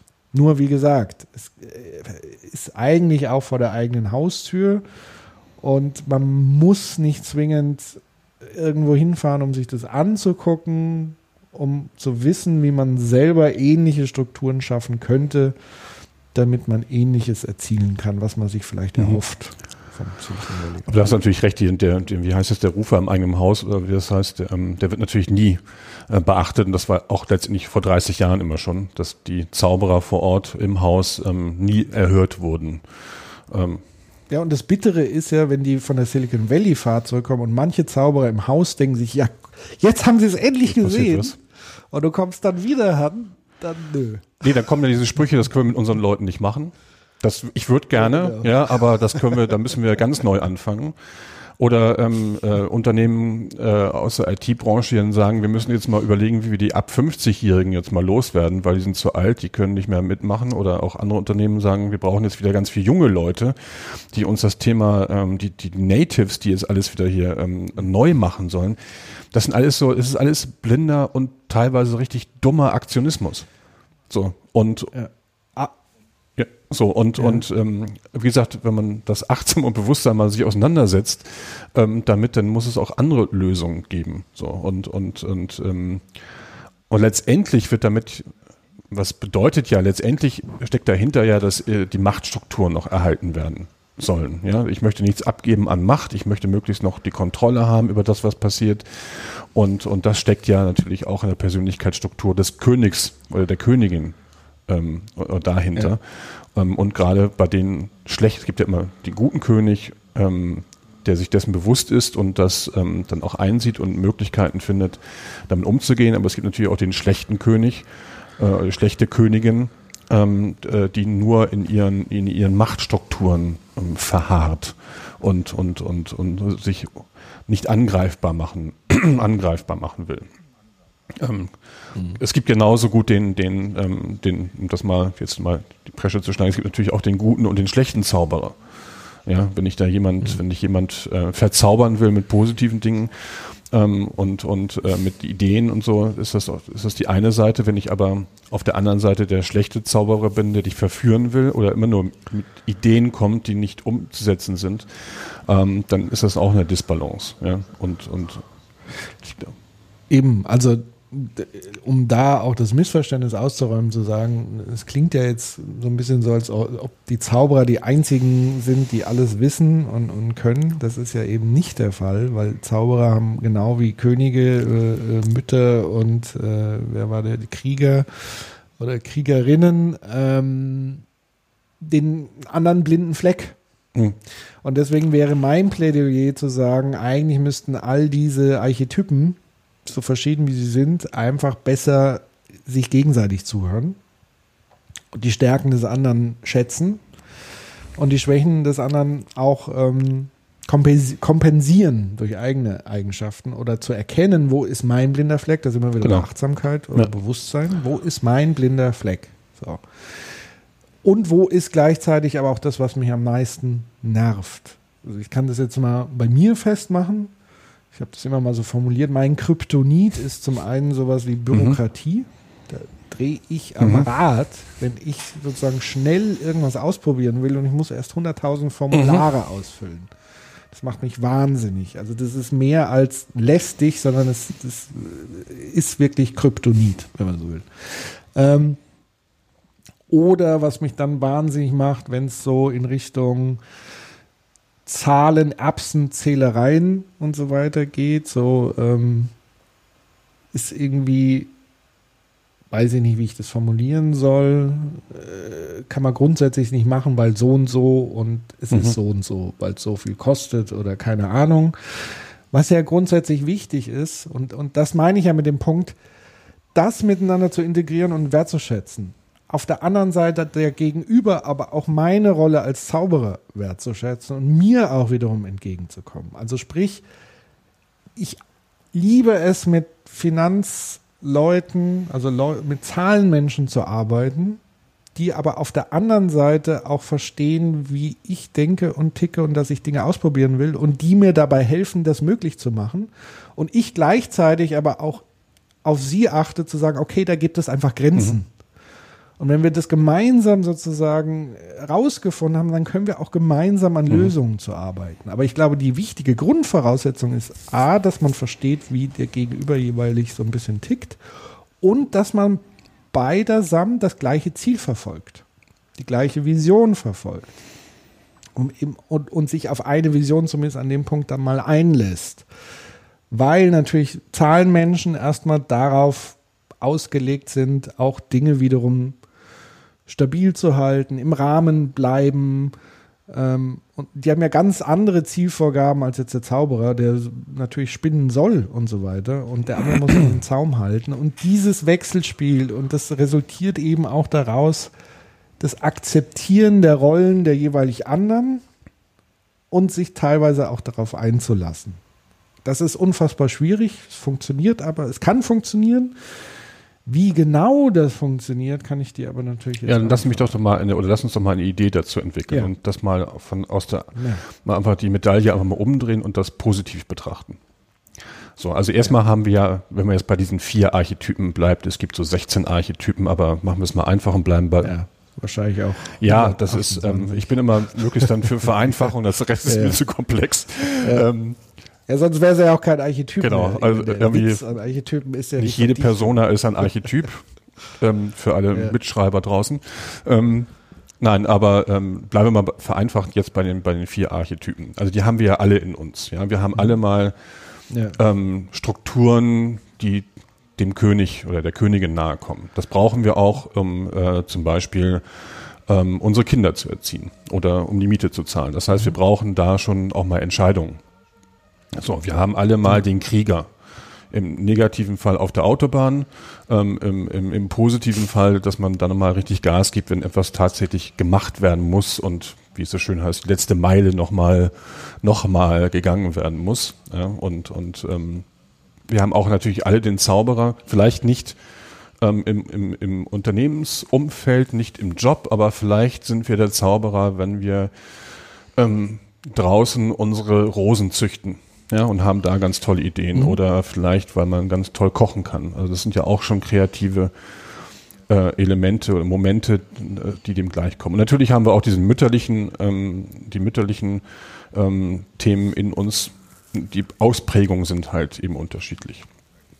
Und wenn man das ja. genau, was du eben gesagt hast, wenn man das jetzt mal umdreht oder auf die Spitze treibt, dann kann man auch sagen, okay, wenn ich diese Strukturen habe und ich mir dessen bewusst bin, auch als Unternehmen, und dann bleiben wir mal bei dem Beispiel Bank, ja, und bleiben wir mal beim Beispiel mhm. einer Regionalbank. Also jetzt nicht den großen Geschäftsbanken, die haben gerade ganz andere Probleme. Aber nehmen wir mal so die Volksbanken, nehmen wir mal die Sparkassen oder kleinere Privatbanken. Die wissen ja, dass sie technokratisch sind. Sie wissen aber auch, dass sie Prozesse sehr gut abbilden können. So, und, und ähm, das kann man ja auch mal als Stärke betrachten.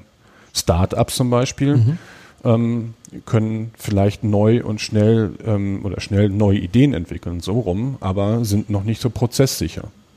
So. Ja. Und ähm, wenn man jetzt hingeht und sagt, okay, das ist meine Stärke und das ist auf der anderen Seite meine Stärke oder deine Stärke, dann können wir uns ja mal zusammensetzen ja, und gucken, was man voneinander lernen kann oder wo man sich eventuell gegenseitig erstmal inspirieren kann. Ja, und das würde ja auch dann mhm. zum Beispiel einer regionalen Sparkasse oder Volksbank eben auch mit der Verantwortung für die Region ja, oder für die Genossenschaftsmitglieder oder einfach, ähm, ist ja eine Anstalt des öffentlichen Rechts eine Sparkasse ähm, und die sich auf die Region einsetzt, heißt dann eben nicht nur, dass ich Stiftungsgelder verteile, sondern dass ich eben auch äh, die Unternehmen in meiner, in meiner Gegend, ähm, in meiner Region nochmal anders stärke und man in eine Lernkooperation kommt, um da gemeinsam was zu entwickeln. Im vollen Bewusstsein, dass eben ähm, eine Sparkasse kein Zauberer ist. Aber ähm, ähm, im vollen mhm. Bewusstsein, mhm. dass eine Sparkasse eben auch vielleicht ein guter König sein kann. Ja. Und, und, ja. ähm, und, und ein Zauberer ist ähm, kein guter König, aber ein guter Zauberer. Und vielleicht gibt es da Möglichkeiten, dementsprechend auch darüber, und das finde ich ja das Spannende dann, ähm, und äh, darüber dann wieder auch neue gemeinsame Produkte oder Dienstleistungen zu entwickeln. Ja? Das könnte ja mhm. eben bedeuten, dass beispielsweise ähm, Banken ähm, ja vielleicht gewisse gewisse Web-Services ja ähm, äh, in der Region anbieten oder dass sie versuchen Unternehmen miteinander zu vernetzen und und und dass man dieses voneinander lernen, ähm, dass das eine Art von neuen Kapitalaustausch sein kann. Also nicht mehr Geld auszutauschen, mhm. sondern intellektuelles Kapital auszutauschen.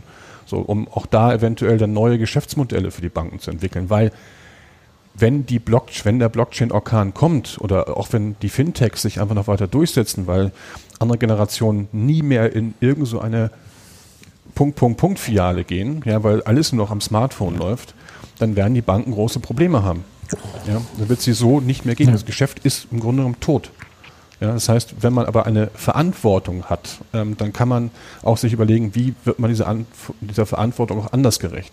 Und dann habe ich ja dann habe ich, ähm, dann, dann habe ich das Bewusstsein, die Achtsamkeit und die sehe Möglichkeiten darin, auch ähm, weil ich die Offenheit habe, ähm, mich zu öffnen, ähm, äh, das positiv auszuspielen. Und ich glaube, das gilt, gilt in ganz vielen Bereichen. Auch Teams könnten ja so zusammengesetzt werden. Ein Team nur von Kriegern funktioniert nicht, die kannst du im Vertrieb ähm, einsetzen. Da hast du deine Krieger, die arbeiten, ja. arbeiten, arbeiten, ja, ähm, und, und, und sind an der Front. das wird ja häufig dann auch mhm. so gleichgesetzt, aber so ein Krieger dann beispielsweise ähm, äh, zum König zu machen, das kann auch kritisch werden. Weil der führt mhm. dann eben als König Kriege. So, und, und in seiner Rolle. Aber wenn man sagt, äh, man hat Teams, die eben aus Zauberern, Königen, Dings, ähm, äh, Dings entstehen, dann kann genau das passieren, was du eben gesagt hast. Dann hast du vielleicht den, den Zahlenmenschen in deinem Team, ja, der versteht was von dir, du verstehst mehr von Zahlen, man lernt voneinander, ja, und, und ergänzt sich mhm. dann im vollen Bewusstsein. Und ja. man versucht nicht, dem anderen das Wasser abzugraben und, und, und äh, seine Macht auszuüben, weil man jetzt über dem Zahlenmensch stehen will oder über dem König oder ne, so. Ja, wobei das hat ja nicht immer nur was damit zu tun, dass man über einen steht, sondern einfach, dass man mh, denkt, der andere steht dann irgendwie im Weg oder macht es, um mich zu ärgern oder wie auch immer.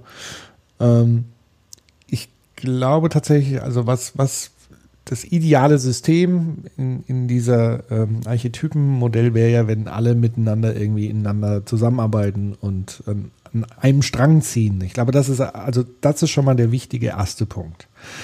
Dass sich Unternehmen klar machen müssen, was ist eigentlich unsere Vision für die nächsten x Jahre? Was ist unsere dauerhafte Vision? Also was wollen wir auf keinen Fall aufgeben, auch wenn die Stürme draußen sind? Auch das kann man natürlich immer wieder hinterfragen, aber es gibt ja so Grundwerte, wo man sagt, ja, dann gehen wir lieber unter, bevor wir das aufgeben oder so ähnlich. Bin jetzt sehr gespannt, beispielsweise bei der CDU äh, zu gucken. Wir werden niemals mit der AfD koalieren. Mal gucken, wie lange dieser Pfeiler hält. So. Ich hoffe sehr lange oder ewig, aber schauen wir mal. Ähm, wobei auch da sind natürlich Parteien immer wieder im Wandel. Auch das sind ja Systeme, die immer wieder von Menschen geprägt werden, auf beiden Seiten. Ähm, aber tatsächlich auch nochmal zurückzukommen, dieses gegenseitige Wertschätzen ist, glaube ich, das, das Grundmotiv, was da drin steckt. Und diese gegenseitige Wertschätzung erfolgt wesentlich einfacher, wenn man die gleichen Interesse und Ziele verfolgt. Das heißt, eine Maßnahme, eine konkrete wäre es, in, wenn man als Team arbeitet, sich wirklich mal die Zeit zu nehmen als Team und nicht einfach nur so äh, Teambuilding-Maßnahmen aller, wir gehen mal irgendwie zusammen klettern oder Bogenschießen oder Pipapo, sondern sich dann auch zu überlegen, über was sprechen wir beim Bogenschießen, beim Klettern dann auch noch. Ähm, nämlich sich dann zu fragen, wer sind wir eigentlich, jeder von uns einzeln, was haben wir eigentlich für persönliche Ziele im Moment, im Leben, und was sind so unsere Stärken, was sind unsere blinden Flecken und wie können wir und was ist unser gemeinsames Ziel, auf das wir uns alle einigen können und an, mit dem wir dann die nächsten Monate und Jahre arbeiten können. Wie gehen wir damit um, wenn uns jemand verlässt? Wie gehen wir damit um, wenn jemand dazukommt? Das wären alles so grundsätzlich wichtige Fragen, um ein, ein Team gut funktionieren zu lassen um dann auch das Team wiederum möglichst divers zu besetzen, so wie du es gesagt hast. Also nur Krieger und Kriegerinnen geht in die Hose, ähm, sondern eher zu gucken, wie kann man das divers aufsetzen, aber so, dass alle an einem Strang ziehen, das gleiche Ziel verfolgen und der eine den anderen wertschätzt. Das ist eine unfassbare Aufgabe, aber daran muss man halt arbeiten. Oder man überlässt halt alles dem Zufall. Kann, geht ja genauso. Geht nur meistens dann nicht so gut. Nee, aber genau, wenn man das jetzt eben dann nicht ähm, einmal zur Klausurtagung macht, einmal im Jahr und wir haben uns alle lieb im Klettergarten ähm, und wir helfen uns hoch und runter, sondern das eben, wie du sagst, ist eine permanente Aufgabe. Das ist auch Tagesgeschäft. Und das ist aber auch wieder so ein Thema Bewusstsein. Das ist das, was eigentlich letztendlich immer mit Leadership gleichgesetzt wird. Ja. Ja, das schwingt da irgendwie mit. Ähm, und ich habe gestern mal so eine Keyword-Analyse zum Thema Leadership gemacht, mhm. habe ich auch getwittert. Und ähm, das Ergebnis ist relativ erschreckend. Ähm, die meisten, die nach Leadership suchen im Kontext, habe ich das analysiert, suchen nach Zitaten, nach Sprüchen, nach, ähm, nach Löwensprüchen. Business und, ähm, ja, und ich habe erst gedacht, wer ist denn dieser Löwe? Ich dachte, die meinten jetzt irgendeine Person bis mir Schupfen irgendwie, die meinten ta tatsächlich den Löwen, also der brüllende Löwe ähm, in der Rolle ähm, des Leaders. Ja, so und und ähm, das waren irgendwie unfassbar, das zusammengezählt, kann man bei Twitter bei mir nachlesen. Irgendwie, es waren 14.000 14.000 ähm, äh, Suchanfragen und zum Thema gute Führung haben original gab es in dem Zeitraum 260 Anfragen. Ja, also 14.000 Löwensprüche, Zitate zu 260 gute Führung. Und das ist so ein bisschen, das ist so ein bisschen die Problematik, ja, ähm, dass eben äh, ähm, da nicht nach Möglichkeiten gesucht wird, ähm, die Dinge zu verbessern ähm, und wo man auch Fehler macht. Also ich, eine Agentur, die mich eine längere Zeit betreut, die haben sich immer wieder mit auseinandergesetzt. Sie haben auch immer wieder Fehler gemacht. Sie haben Fehler korrigiert. Das ist wirklich ein laufender Prozess, sind damit sehr erfolgreich geworden. Und, und ähm, das ist ein Prozess, der auch mal schmerzhaft ist und weil man auch die Dinge lernen muss. Man muss immer wieder die Dinge neu lernen. Du musst als Startup musst du vielleicht lernen, Leute zu entlassen. Das ist wesentlich ungeiler, als Leute einzustellen. Ja, aber auch das musst du lernen, das ist ein Prozess, wie geht man mit um, wie du gesagt hast, Team rein, Team raus. Wie funktioniert das? Funktionieren die Teams so? Passt das? So, und wenn man das aber alles in einer gewissen Offenheit, ähm, ähm, ohne dieses Silo-Denken, ohne dieses von oben herab ähm, äh, betrachtet, dann kommt man damit schon relativ weit. Und ich glaube, das ist so ein Achtsamkeit, Bewusstsein und die Offenheit tatsächlich, äh, darüber zu sprechen und auch die Offenheit ähm, die Offenheit ähm, tatsächlich mit, mit, mit äh, Fehler zuzugeben oder Fehler zugeben zu dürfen. Ja, das, was immer so, es gibt diese Brainy Brown, die, die in diesem, diesen TED, TED Talk da gemacht hat über Verletzlichkeit und, und dergleichen ähm, äh, Verletzbarkeit gesprochen hat und ihre Verletzbarkeit zugegeben hat. Und es wird dann häufig von Frauen dann wieder zitiert, ah, so toll und diese Verletzbarkeit, ja, das sind diese weiblichen Führungsthemen. Häufig sind das aber genau die Frauen in Führungspositionen, die sich dann gerade nicht dran halten ähm, ähm, und, und, und ähm, eher so die, die männlichen Attitüden äh, in ihrer, ihrer Rolle als Führungskraft dann, dann ausleben und, und eben nicht nur dann für eine positive, offene Stimmung sorgen, wo man eben auch Fehler machen kann und die auch zugeben kann. Das war ja auch letztes Mal unser Thema, nämlich der Fehlerkultur. Ja. So, und also Bewusstsein, Achtsamkeit, Offenheit.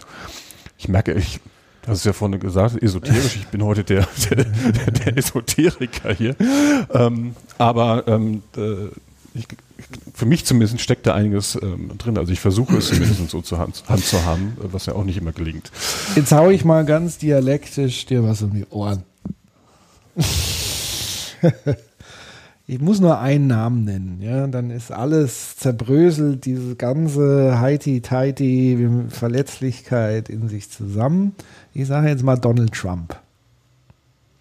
Donald Trump als fast schon, der könnte fast schon als eigener Archetyp in die Bücher eingehen. Nein, aber der steht ja für das komplette komplette Gegenteil von dem, was du ja jetzt quasi sagst. Also der ist äh, alles andere als achtsam. Den sind andere Leute völlig scheißegal. Fehler macht er ja überhaupt nicht. Er macht ja alles super gut. Macht nie einen Fehler. Fehler wären auch eine Schwäche, die man auf keinen Fall eingestehen darf. Und er ist nun mal verdammt nochmal der fucking President of the United fucking States. Also höher geht's, vielleicht noch Papst, hat er ja, glaube ich, auch selber mal gemacht. Also eine Stufe noch höher wäre jetzt nur noch Papst oder äh, Halbgott oder Gott oder keine Ahnung, wo er noch die Stufen sieht. Aber er hat alles erreicht, was du erreichen kannst. Und mit dieser Attitüde, die Millionen von Menschen über Jahre hinweg ja beobachten konnten in Reality-TV-Shows, ähm, die wiederum ja Vorlage sind zu unseren äh, bekanntesten und beliebtesten Entrepreneurship-Shows, nämlich die Höhle der Löwen. Da ist er wieder der Löwe als großer Archetyp. Also das heißt, dieser Archetyp des Löwen, der kommt ja nicht von ungefähr. Der strahlt ja auch tatsächlich diesen Erfolg aus, den jeder sucht. Und es wird damit zu einem Leitbild des Erfolges. Und dann sage ich, naja, offenbar funktioniert es auch so, Erfolg zu haben, wenn ich nicht verletzlich bin, wenn ich nicht, also wenn ich halt brülle, ja, und mich aufführe wie die Axt im Walde.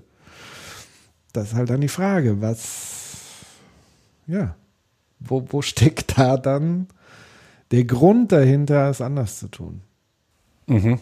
Also bei Trump haben wir das, das, das, wenn man wieder bei diesen Archetypen bleibt, ist der Krieger, ja, der erfolgreiche Geschäftsmann oder wie erfolgreich ist egal. Ja, Aber auf jeden Fall der, der äh, sehr aggressiv am Markt, was man weiß, wo er sehr aggressiv am Markt vorgegangen ist, also diese typische Kriegerattitüde mhm. hatte. Und jetzt, äh, und der äh, letztendlich jetzt zum König tatsächlich geworden ist. Ja. So.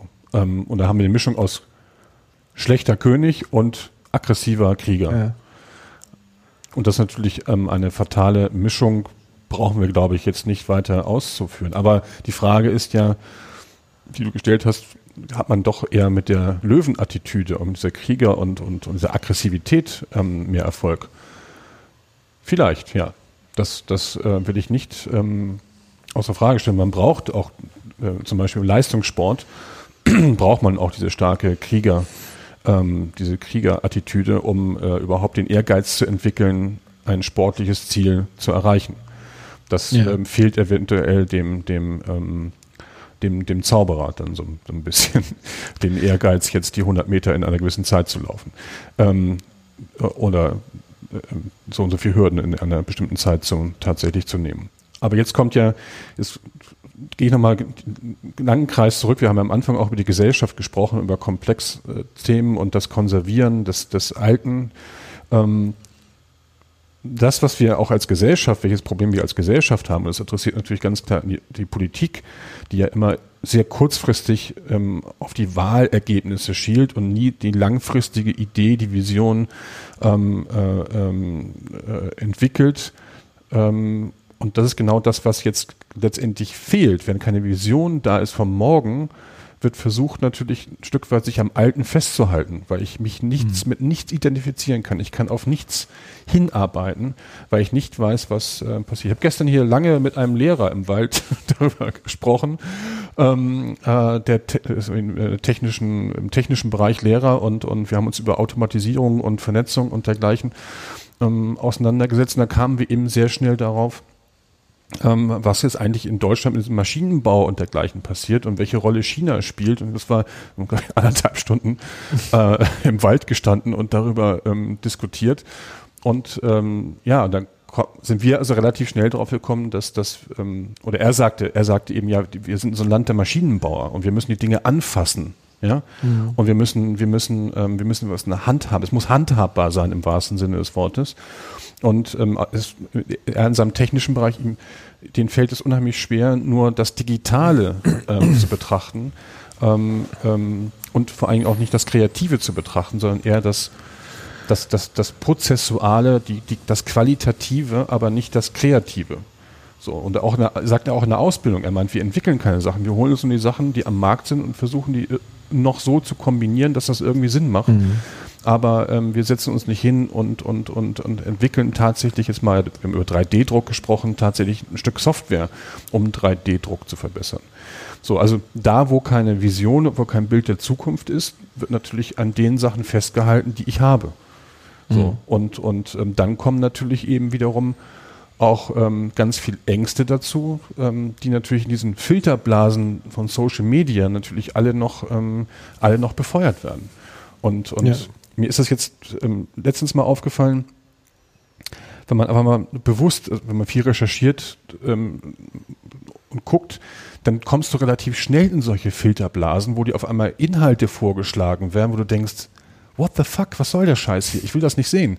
Ja, ähm, und, und, und, ähm, und das ganze Thema Social Media, die haben vollkommen ihre Verantwortung verloren, ähm, äh, ähm, be- befeuert nochmal diese Filterblasen und teilweise dann auch die Extreme. Ja, er, ermöglicht ja auch die Vernetzung das habe ich, glaube ich, gestern schon am Telefon gesagt, ich habe gelesen, dass dieses, diese, dieses Thema Nationalismus, ja, also dieses Bewahren von Grenzen, das ist mittlerweile ein globales Thema geworden. Also es geht um den globalen Nationalismus. Das ist in sich schon ähm, äh, Widerspruch, ja, und da siehst du auch, dass es nicht um Nationalität geht und Bewahren von irgendwelchen Traditionen, sondern es geht letztendlich nur um Machterhaltung oder um Machtgewinnung. Ja, und, und, und dann sind, haben wir da auch wieder die Krieger und die Könige, die mit dem Vorbild Trump letztendlich versuchen, ähm, ähm, äh, äh, letztendlich ihre Gefilde abzustecken, ihre Ländereien abzustecken, ihren, ihren Machtbereich äh, zu, aufzubauen oder zu sichern. So. Genau, und so entstehen am Ende tatsächlich dann wiederum Kriege, auch wenn man das hierzulande nicht mehr so, ähm, wo das Thema Krieg immer in weiterer Ferne rückt, weil mittlerweile Generationen aufwachsen, die komplett im Frieden aufgewachsen sind, im Gegensatz zu ganz anderen Regionen. Ja, absolut. Also äh, Frieden, Frieden muss man sich auch ähm, erarbeiten. Ich will jetzt nicht sagen erkämpfen, weil das wäre total dumm, sondern erarbeiten, ähm, weil natürlich Kriege immer dann entstanden, wenn narzisstische Könige durchgeknallt sind und meinten, nicht nur ihr Land abzustecken, sondern das Land des anderen sozusagen zu erobern. Und das wird zwangsläufig auch in, einer Globa in einem globalisierten Nationalismus irgendwann passieren. Weil natürlich im Moment verein, vereinen sich die, die, die nationalen, reaktionären, autoritären Herrscher dadurch, dass sie eben dieses Autoritäre teilen, aber lasst die mal alle an der Macht sein und dann ist ja die Frage, who's next? Mhm. Also wo, wo geht's dann hin? Also das ist eine Entwicklung, die mich sehr äh, ängstlich äh, dastehen lässt. Aber jetzt, um nochmal den, den Bogen zu kriegen, eigentlich zur Ausgangsfrage und so langsam auch ähm, Blick auf zum die Zeit. Abschluss dieser Episode Mhm. tatsächlich zu kommen, ähm, war ja die Frage Innovation und Erfolg. Mhm. Ähm, und wie spielt es zusammen? Ich glaube, bei diesem Beispiel Donald Trump, was ich dir und euch da draußen ja jetzt um die Ohren gehauen habe, kann man, glaube ich, eines hundertprozentig feststellen, nämlich dass Donald Trump 0,0 innovativ ist und für Innovation steht und Innovation hervorbringt. Würde ich jetzt mal behaupten. Also weder in seinem Business damals, ähm, weil das war ein Business, was er von seinem Vater übernommen hatte, was er genau so geführt hat. Da war nichts Neues, Innovatives drin. Und auch die Bauten waren jetzt wahrscheinlich, und die hat er ja nicht selber ähm, erschaffen.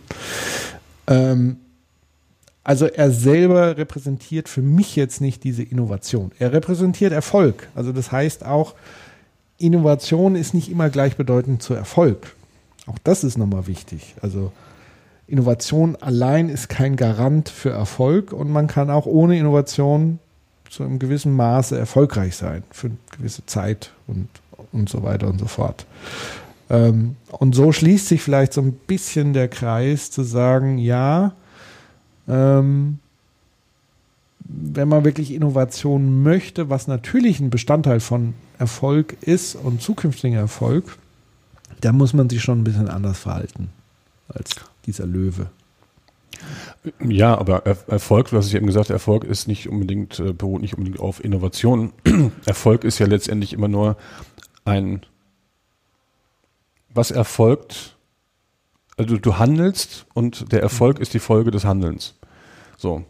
Ja, das heißt, du machst Ja. etwas und, und dann darauf erfolgt etwas. So, und, und ähm, das zum Thema Innovation, was mir gerade noch einfällt, du kannst natürlich jeden Tag eine neue Idee haben ähm, und jeden Tag zaubern. Ja. ähm, wenn du dann aber nicht dementsprechend ähm, darauf etwas erfolgen lässt, dann wird das auch nicht zum Erfolg führen. So.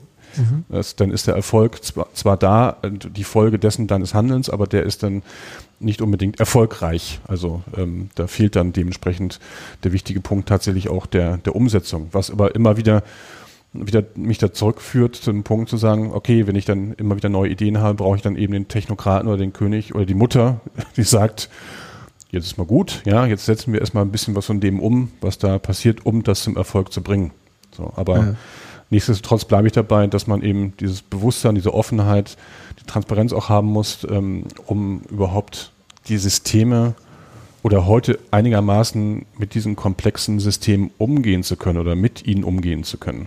Ja, weil mittlerweile es gibt ja diesen, das möchte ich ganz zum Schluss noch sagen, es gibt diesen VUCA, ähm, diese VUCA-Methodik oder diesen VUCA-Ansatz, dass alles mal volatiler wird, ähm, dass es unsicherer wird, dass es komplexer wird und dass es immer, die Ambiguität immer zunimmt. Und, und wenn du teilweise heute in Unternehmen reingehst, dann sagen die teilweise, ja, VUCA hatten wir jetzt schon, jetzt kümmern wir uns um agiles Unternehmen. Ja, ähm, und da siehst du auch, dass da, dass das alles schon so technokratisch runtergearbeitet wird. Man kann VUCA nicht lernen. Das muss man, damit muss man umgehen tatsächlich. Da gibt es jetzt nicht, da kann man vielleicht ein Seminar und einen Workshop machen, um einem das bewusst zu machen und vielleicht ein bisschen Handwerkszeug in die Hand zu geben. Aber man kann es nicht lernen. Das ist, wird einem begleiten bis zum Lebensende, dieses Thema. So. Und, und, ähm, ja, aber das ist so dieses, da sieht man schon in Unternehmen, aha, da gibt es irgendwie eine überforderte HR-Abteilung, die sagt, wir müssen ihre Programmmanager die sagen, ach ja, oh Gott, jetzt VUCA, wir machen jetzt VUCA und, und, und wir machen wieder einen anderen Aktionisten, äh, aktionistischen Punkt, Punkt, Punkt. Ähm, so, und das wird dann auch, ist auch alles Folgen von etwas, aber es, ob das zum Erfolg führen wird, das ist dann in solchen äh, Systemen schwer zu beurteilen. Ja. War jetzt nicht so ein richtiges Schlusswort, ne? vielleicht fällt dir eins ein. Ähm, fällt mir ein Schlusswort ein. Irgendwie ein Appell oder so ist ja immer ein, ein Call to Action. Call to Action wird schön, genau. Call to Action.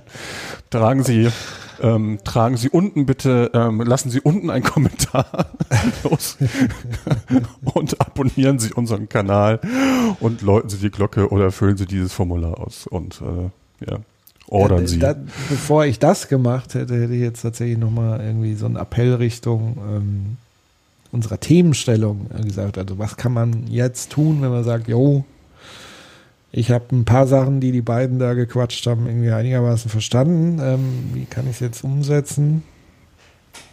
Ähm, ich weiß es tatsächlich auch nicht. Ich bin gerade tatsächlich auch so ein bisschen überfordert, muss ich sagen. Okay. So, von dem ganzen Wust. Ja, also weil das ist ja was, was eher unbewusst auch, auch oft läuft. Und ähm, sowas wie andere Menschen offen zu begegnen und die wertzuschätzen, das kann man, glaube ich, nicht von heute auf morgen abstellen. Das ist permanentes an sich arbeiten. Ja.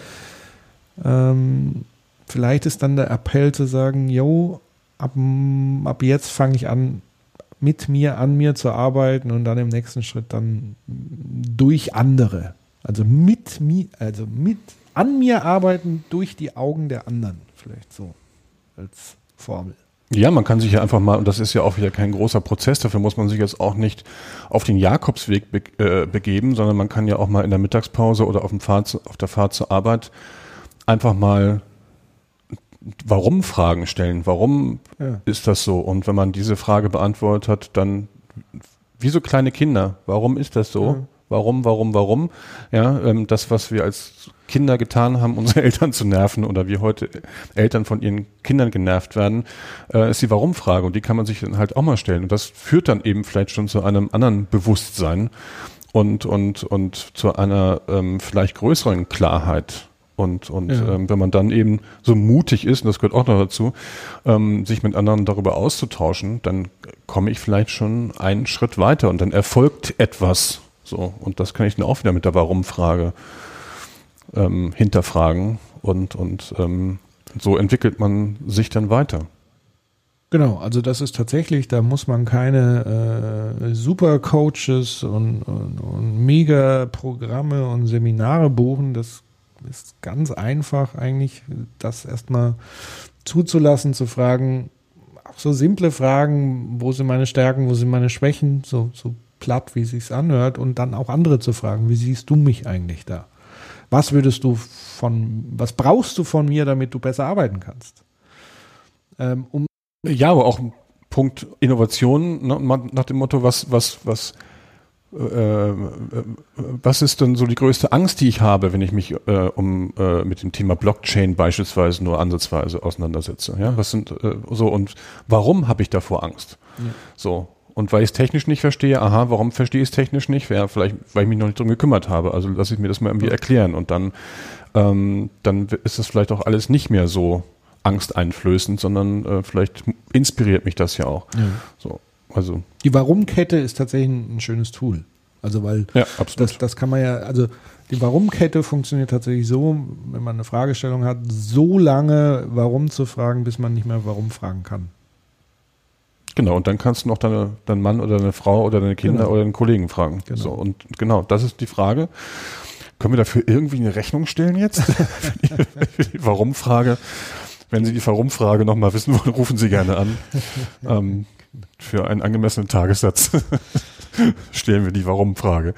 Genau. Also Nein, ähm, da jetzt wirklich den Call to Action hinzukriegen, ähm, Schwierig. Ja, das ist ja schwierig. Ähm, wir sind ja explizit, vor allen Dingen du, weil ich gerade mit anderen Dingen beschäftigt bin, tatsächlich für solche Dinge auch gerne buchbar, auch als Coaches. Also wenn man es nicht ganz alleine schafft, kann man ja trotzdem mal andere um Hilfe bitten.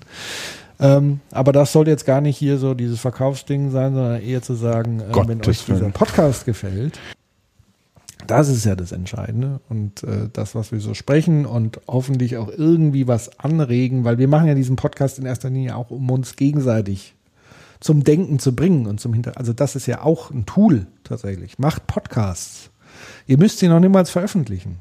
Vielleicht ist das schon ein schönes Tool zu sagen, wir nehmen uns jetzt mal als, was weiß ich, ähm, Manager XY, also Marketingmanager mit dem Finanzmanager oder auch auf anderen Ebenen, Hierarchien, scheißegal. Wir setzen uns jetzt einfach mal zusammen, nehmen uns eine Stunde Zeit und sprechen über Thema X und tun so vielleicht, als ob wir einen Podcast machen. Vielleicht kommt ja sogar was raus, was wir veröffentlichen. Das ist zum Beispiel auch ein schöner Tipp. Ähm, Sehr gut. zu sagen, so kommt man auch ins Gespräch und zwar anders ins Gespräch. Da hat man vielleicht ein anderes Gefühl dabei. Nicht so dieses Gefühl, auf der Couch zu liegen oder Ja. so. Ähm, von daher. Sehr gute Idee. Ja, vielen Dank. Äh, manchmal zaubert auch der Zauberer. noch. Genau, wollte ich sagen. Da hat der Zauberer wieder gezaubert. Wunderbar. Von daher, wenn euch äh, die Zauberei von uns beiden in dem Fall auch gefallen hat, ähm, abonniert, äh, habt vielleicht den Podcast schon abonniert. Wenn ihr ihn zum ersten Mal hört, abonniert ihn euch. Empfehlt ihn sehr, sehr gerne weiter an andere Menschen, wenn euch das begeistert, weil das ist ja dann wichtig. Hinterlasst uns tolle Bewertungen und dann sind wir schon super happy.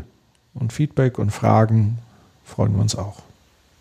So, In diesem Sinne. gehen wir in die Sommerpause. Also ich. Stimmt, wir haben eine Sommerpause. Wann kommen wir denn wieder? September. September kommen wir wieder. Mitte, das ist ja nicht Mitte, so lange. Das Mitte ist ja September, würde ich sagen. Mitte September. Okay, wunderbar. Ja. Dann, Mit einem Viel Thema, Spaß was wir noch nicht definiert haben. das überlegst du dir in der Sommerpause. Oder unser ähm, Publikum, unsere Schlägt. Zuhörerinnen und Zuhörer, schlagt uns doch mal ähm, Themen vor, über das wir mal rumphilosophieren. Oder tatsächlich auch äh, Gäste. Auch das war ja ganz nett, äh, in der letzten Ausgabe mal einen Gast da zu haben. Eigentlich bist du mal dran mit dem Gast jetzt. Ja, stimmt. Du könntest meine Sommerpause nutzen. Um einen Gast zu interviewen, genau. Ja, das ist eine gute, auch Ja, wieder eine gute wieder- Idee. Mensch, wow, ich zauberst hier, das ist ja ohne Tag. Worte. Und der Tag fängt Okay. an. Das ist ja das Schöne. Genau. Und wir haben jetzt auch wirklich die eine Stunde 45 Minuten gleich vollgekriegt. Ich habe gestern in der Studie gelesen, die meisten wünschen sich Podcast um die 10 Minuten. Ähm, da teilt das doch einfach auf. auf dem Weg Ja, zur Arbeit. Hört jeden Tag 10 Minuten von uns. Und ähm, ja. Ich könnte Podcasts überleg nicht ertragen, die nur zehn Minuten lang sind, ehrlich gesagt. Bitte? Ich kann keine Podcasts ertragen, die nur zehn Minuten sind. Das widerspricht Okay. meinem, völlig meinem, also es ist auch Bullshit, einfach diesen Durchschnittswert wieder. Aber da kommen wir wieder. Ja. Vielleicht ist das auch mal wieder irgendwann ein Thema, was interessant wäre, so dieses Marktforschung, Interpretation von solchen Dingen. Da, das ist ein ganz eigenes Thema. Ja. Das ist aber ein ganz, ganz eigenes Thema. Das sollten wir dann auch mal irgendwann machen. Ja, das behandeln wir auch noch. Gut, Okay, dann wünschen wir hören uns und sehen uns, wollte ich gerade sagen, wir hören uns nach der Sommerpause. Genau. Macht's gut. Ihr auch. Von mir auch nicht. Von dir auch. Achso, so ein Tschüss. Sommerpausen-Einspieler. So. Tschüss. Nee, ich habe nur noch zum Abschied. Nee, drücke ich jetzt nicht, verdrück mich. Nochmal Alles klar. Kruse, komm. Geben Sie Querdenkern eine Chance. Lassen Sie die Störer zu. So. Tschüss.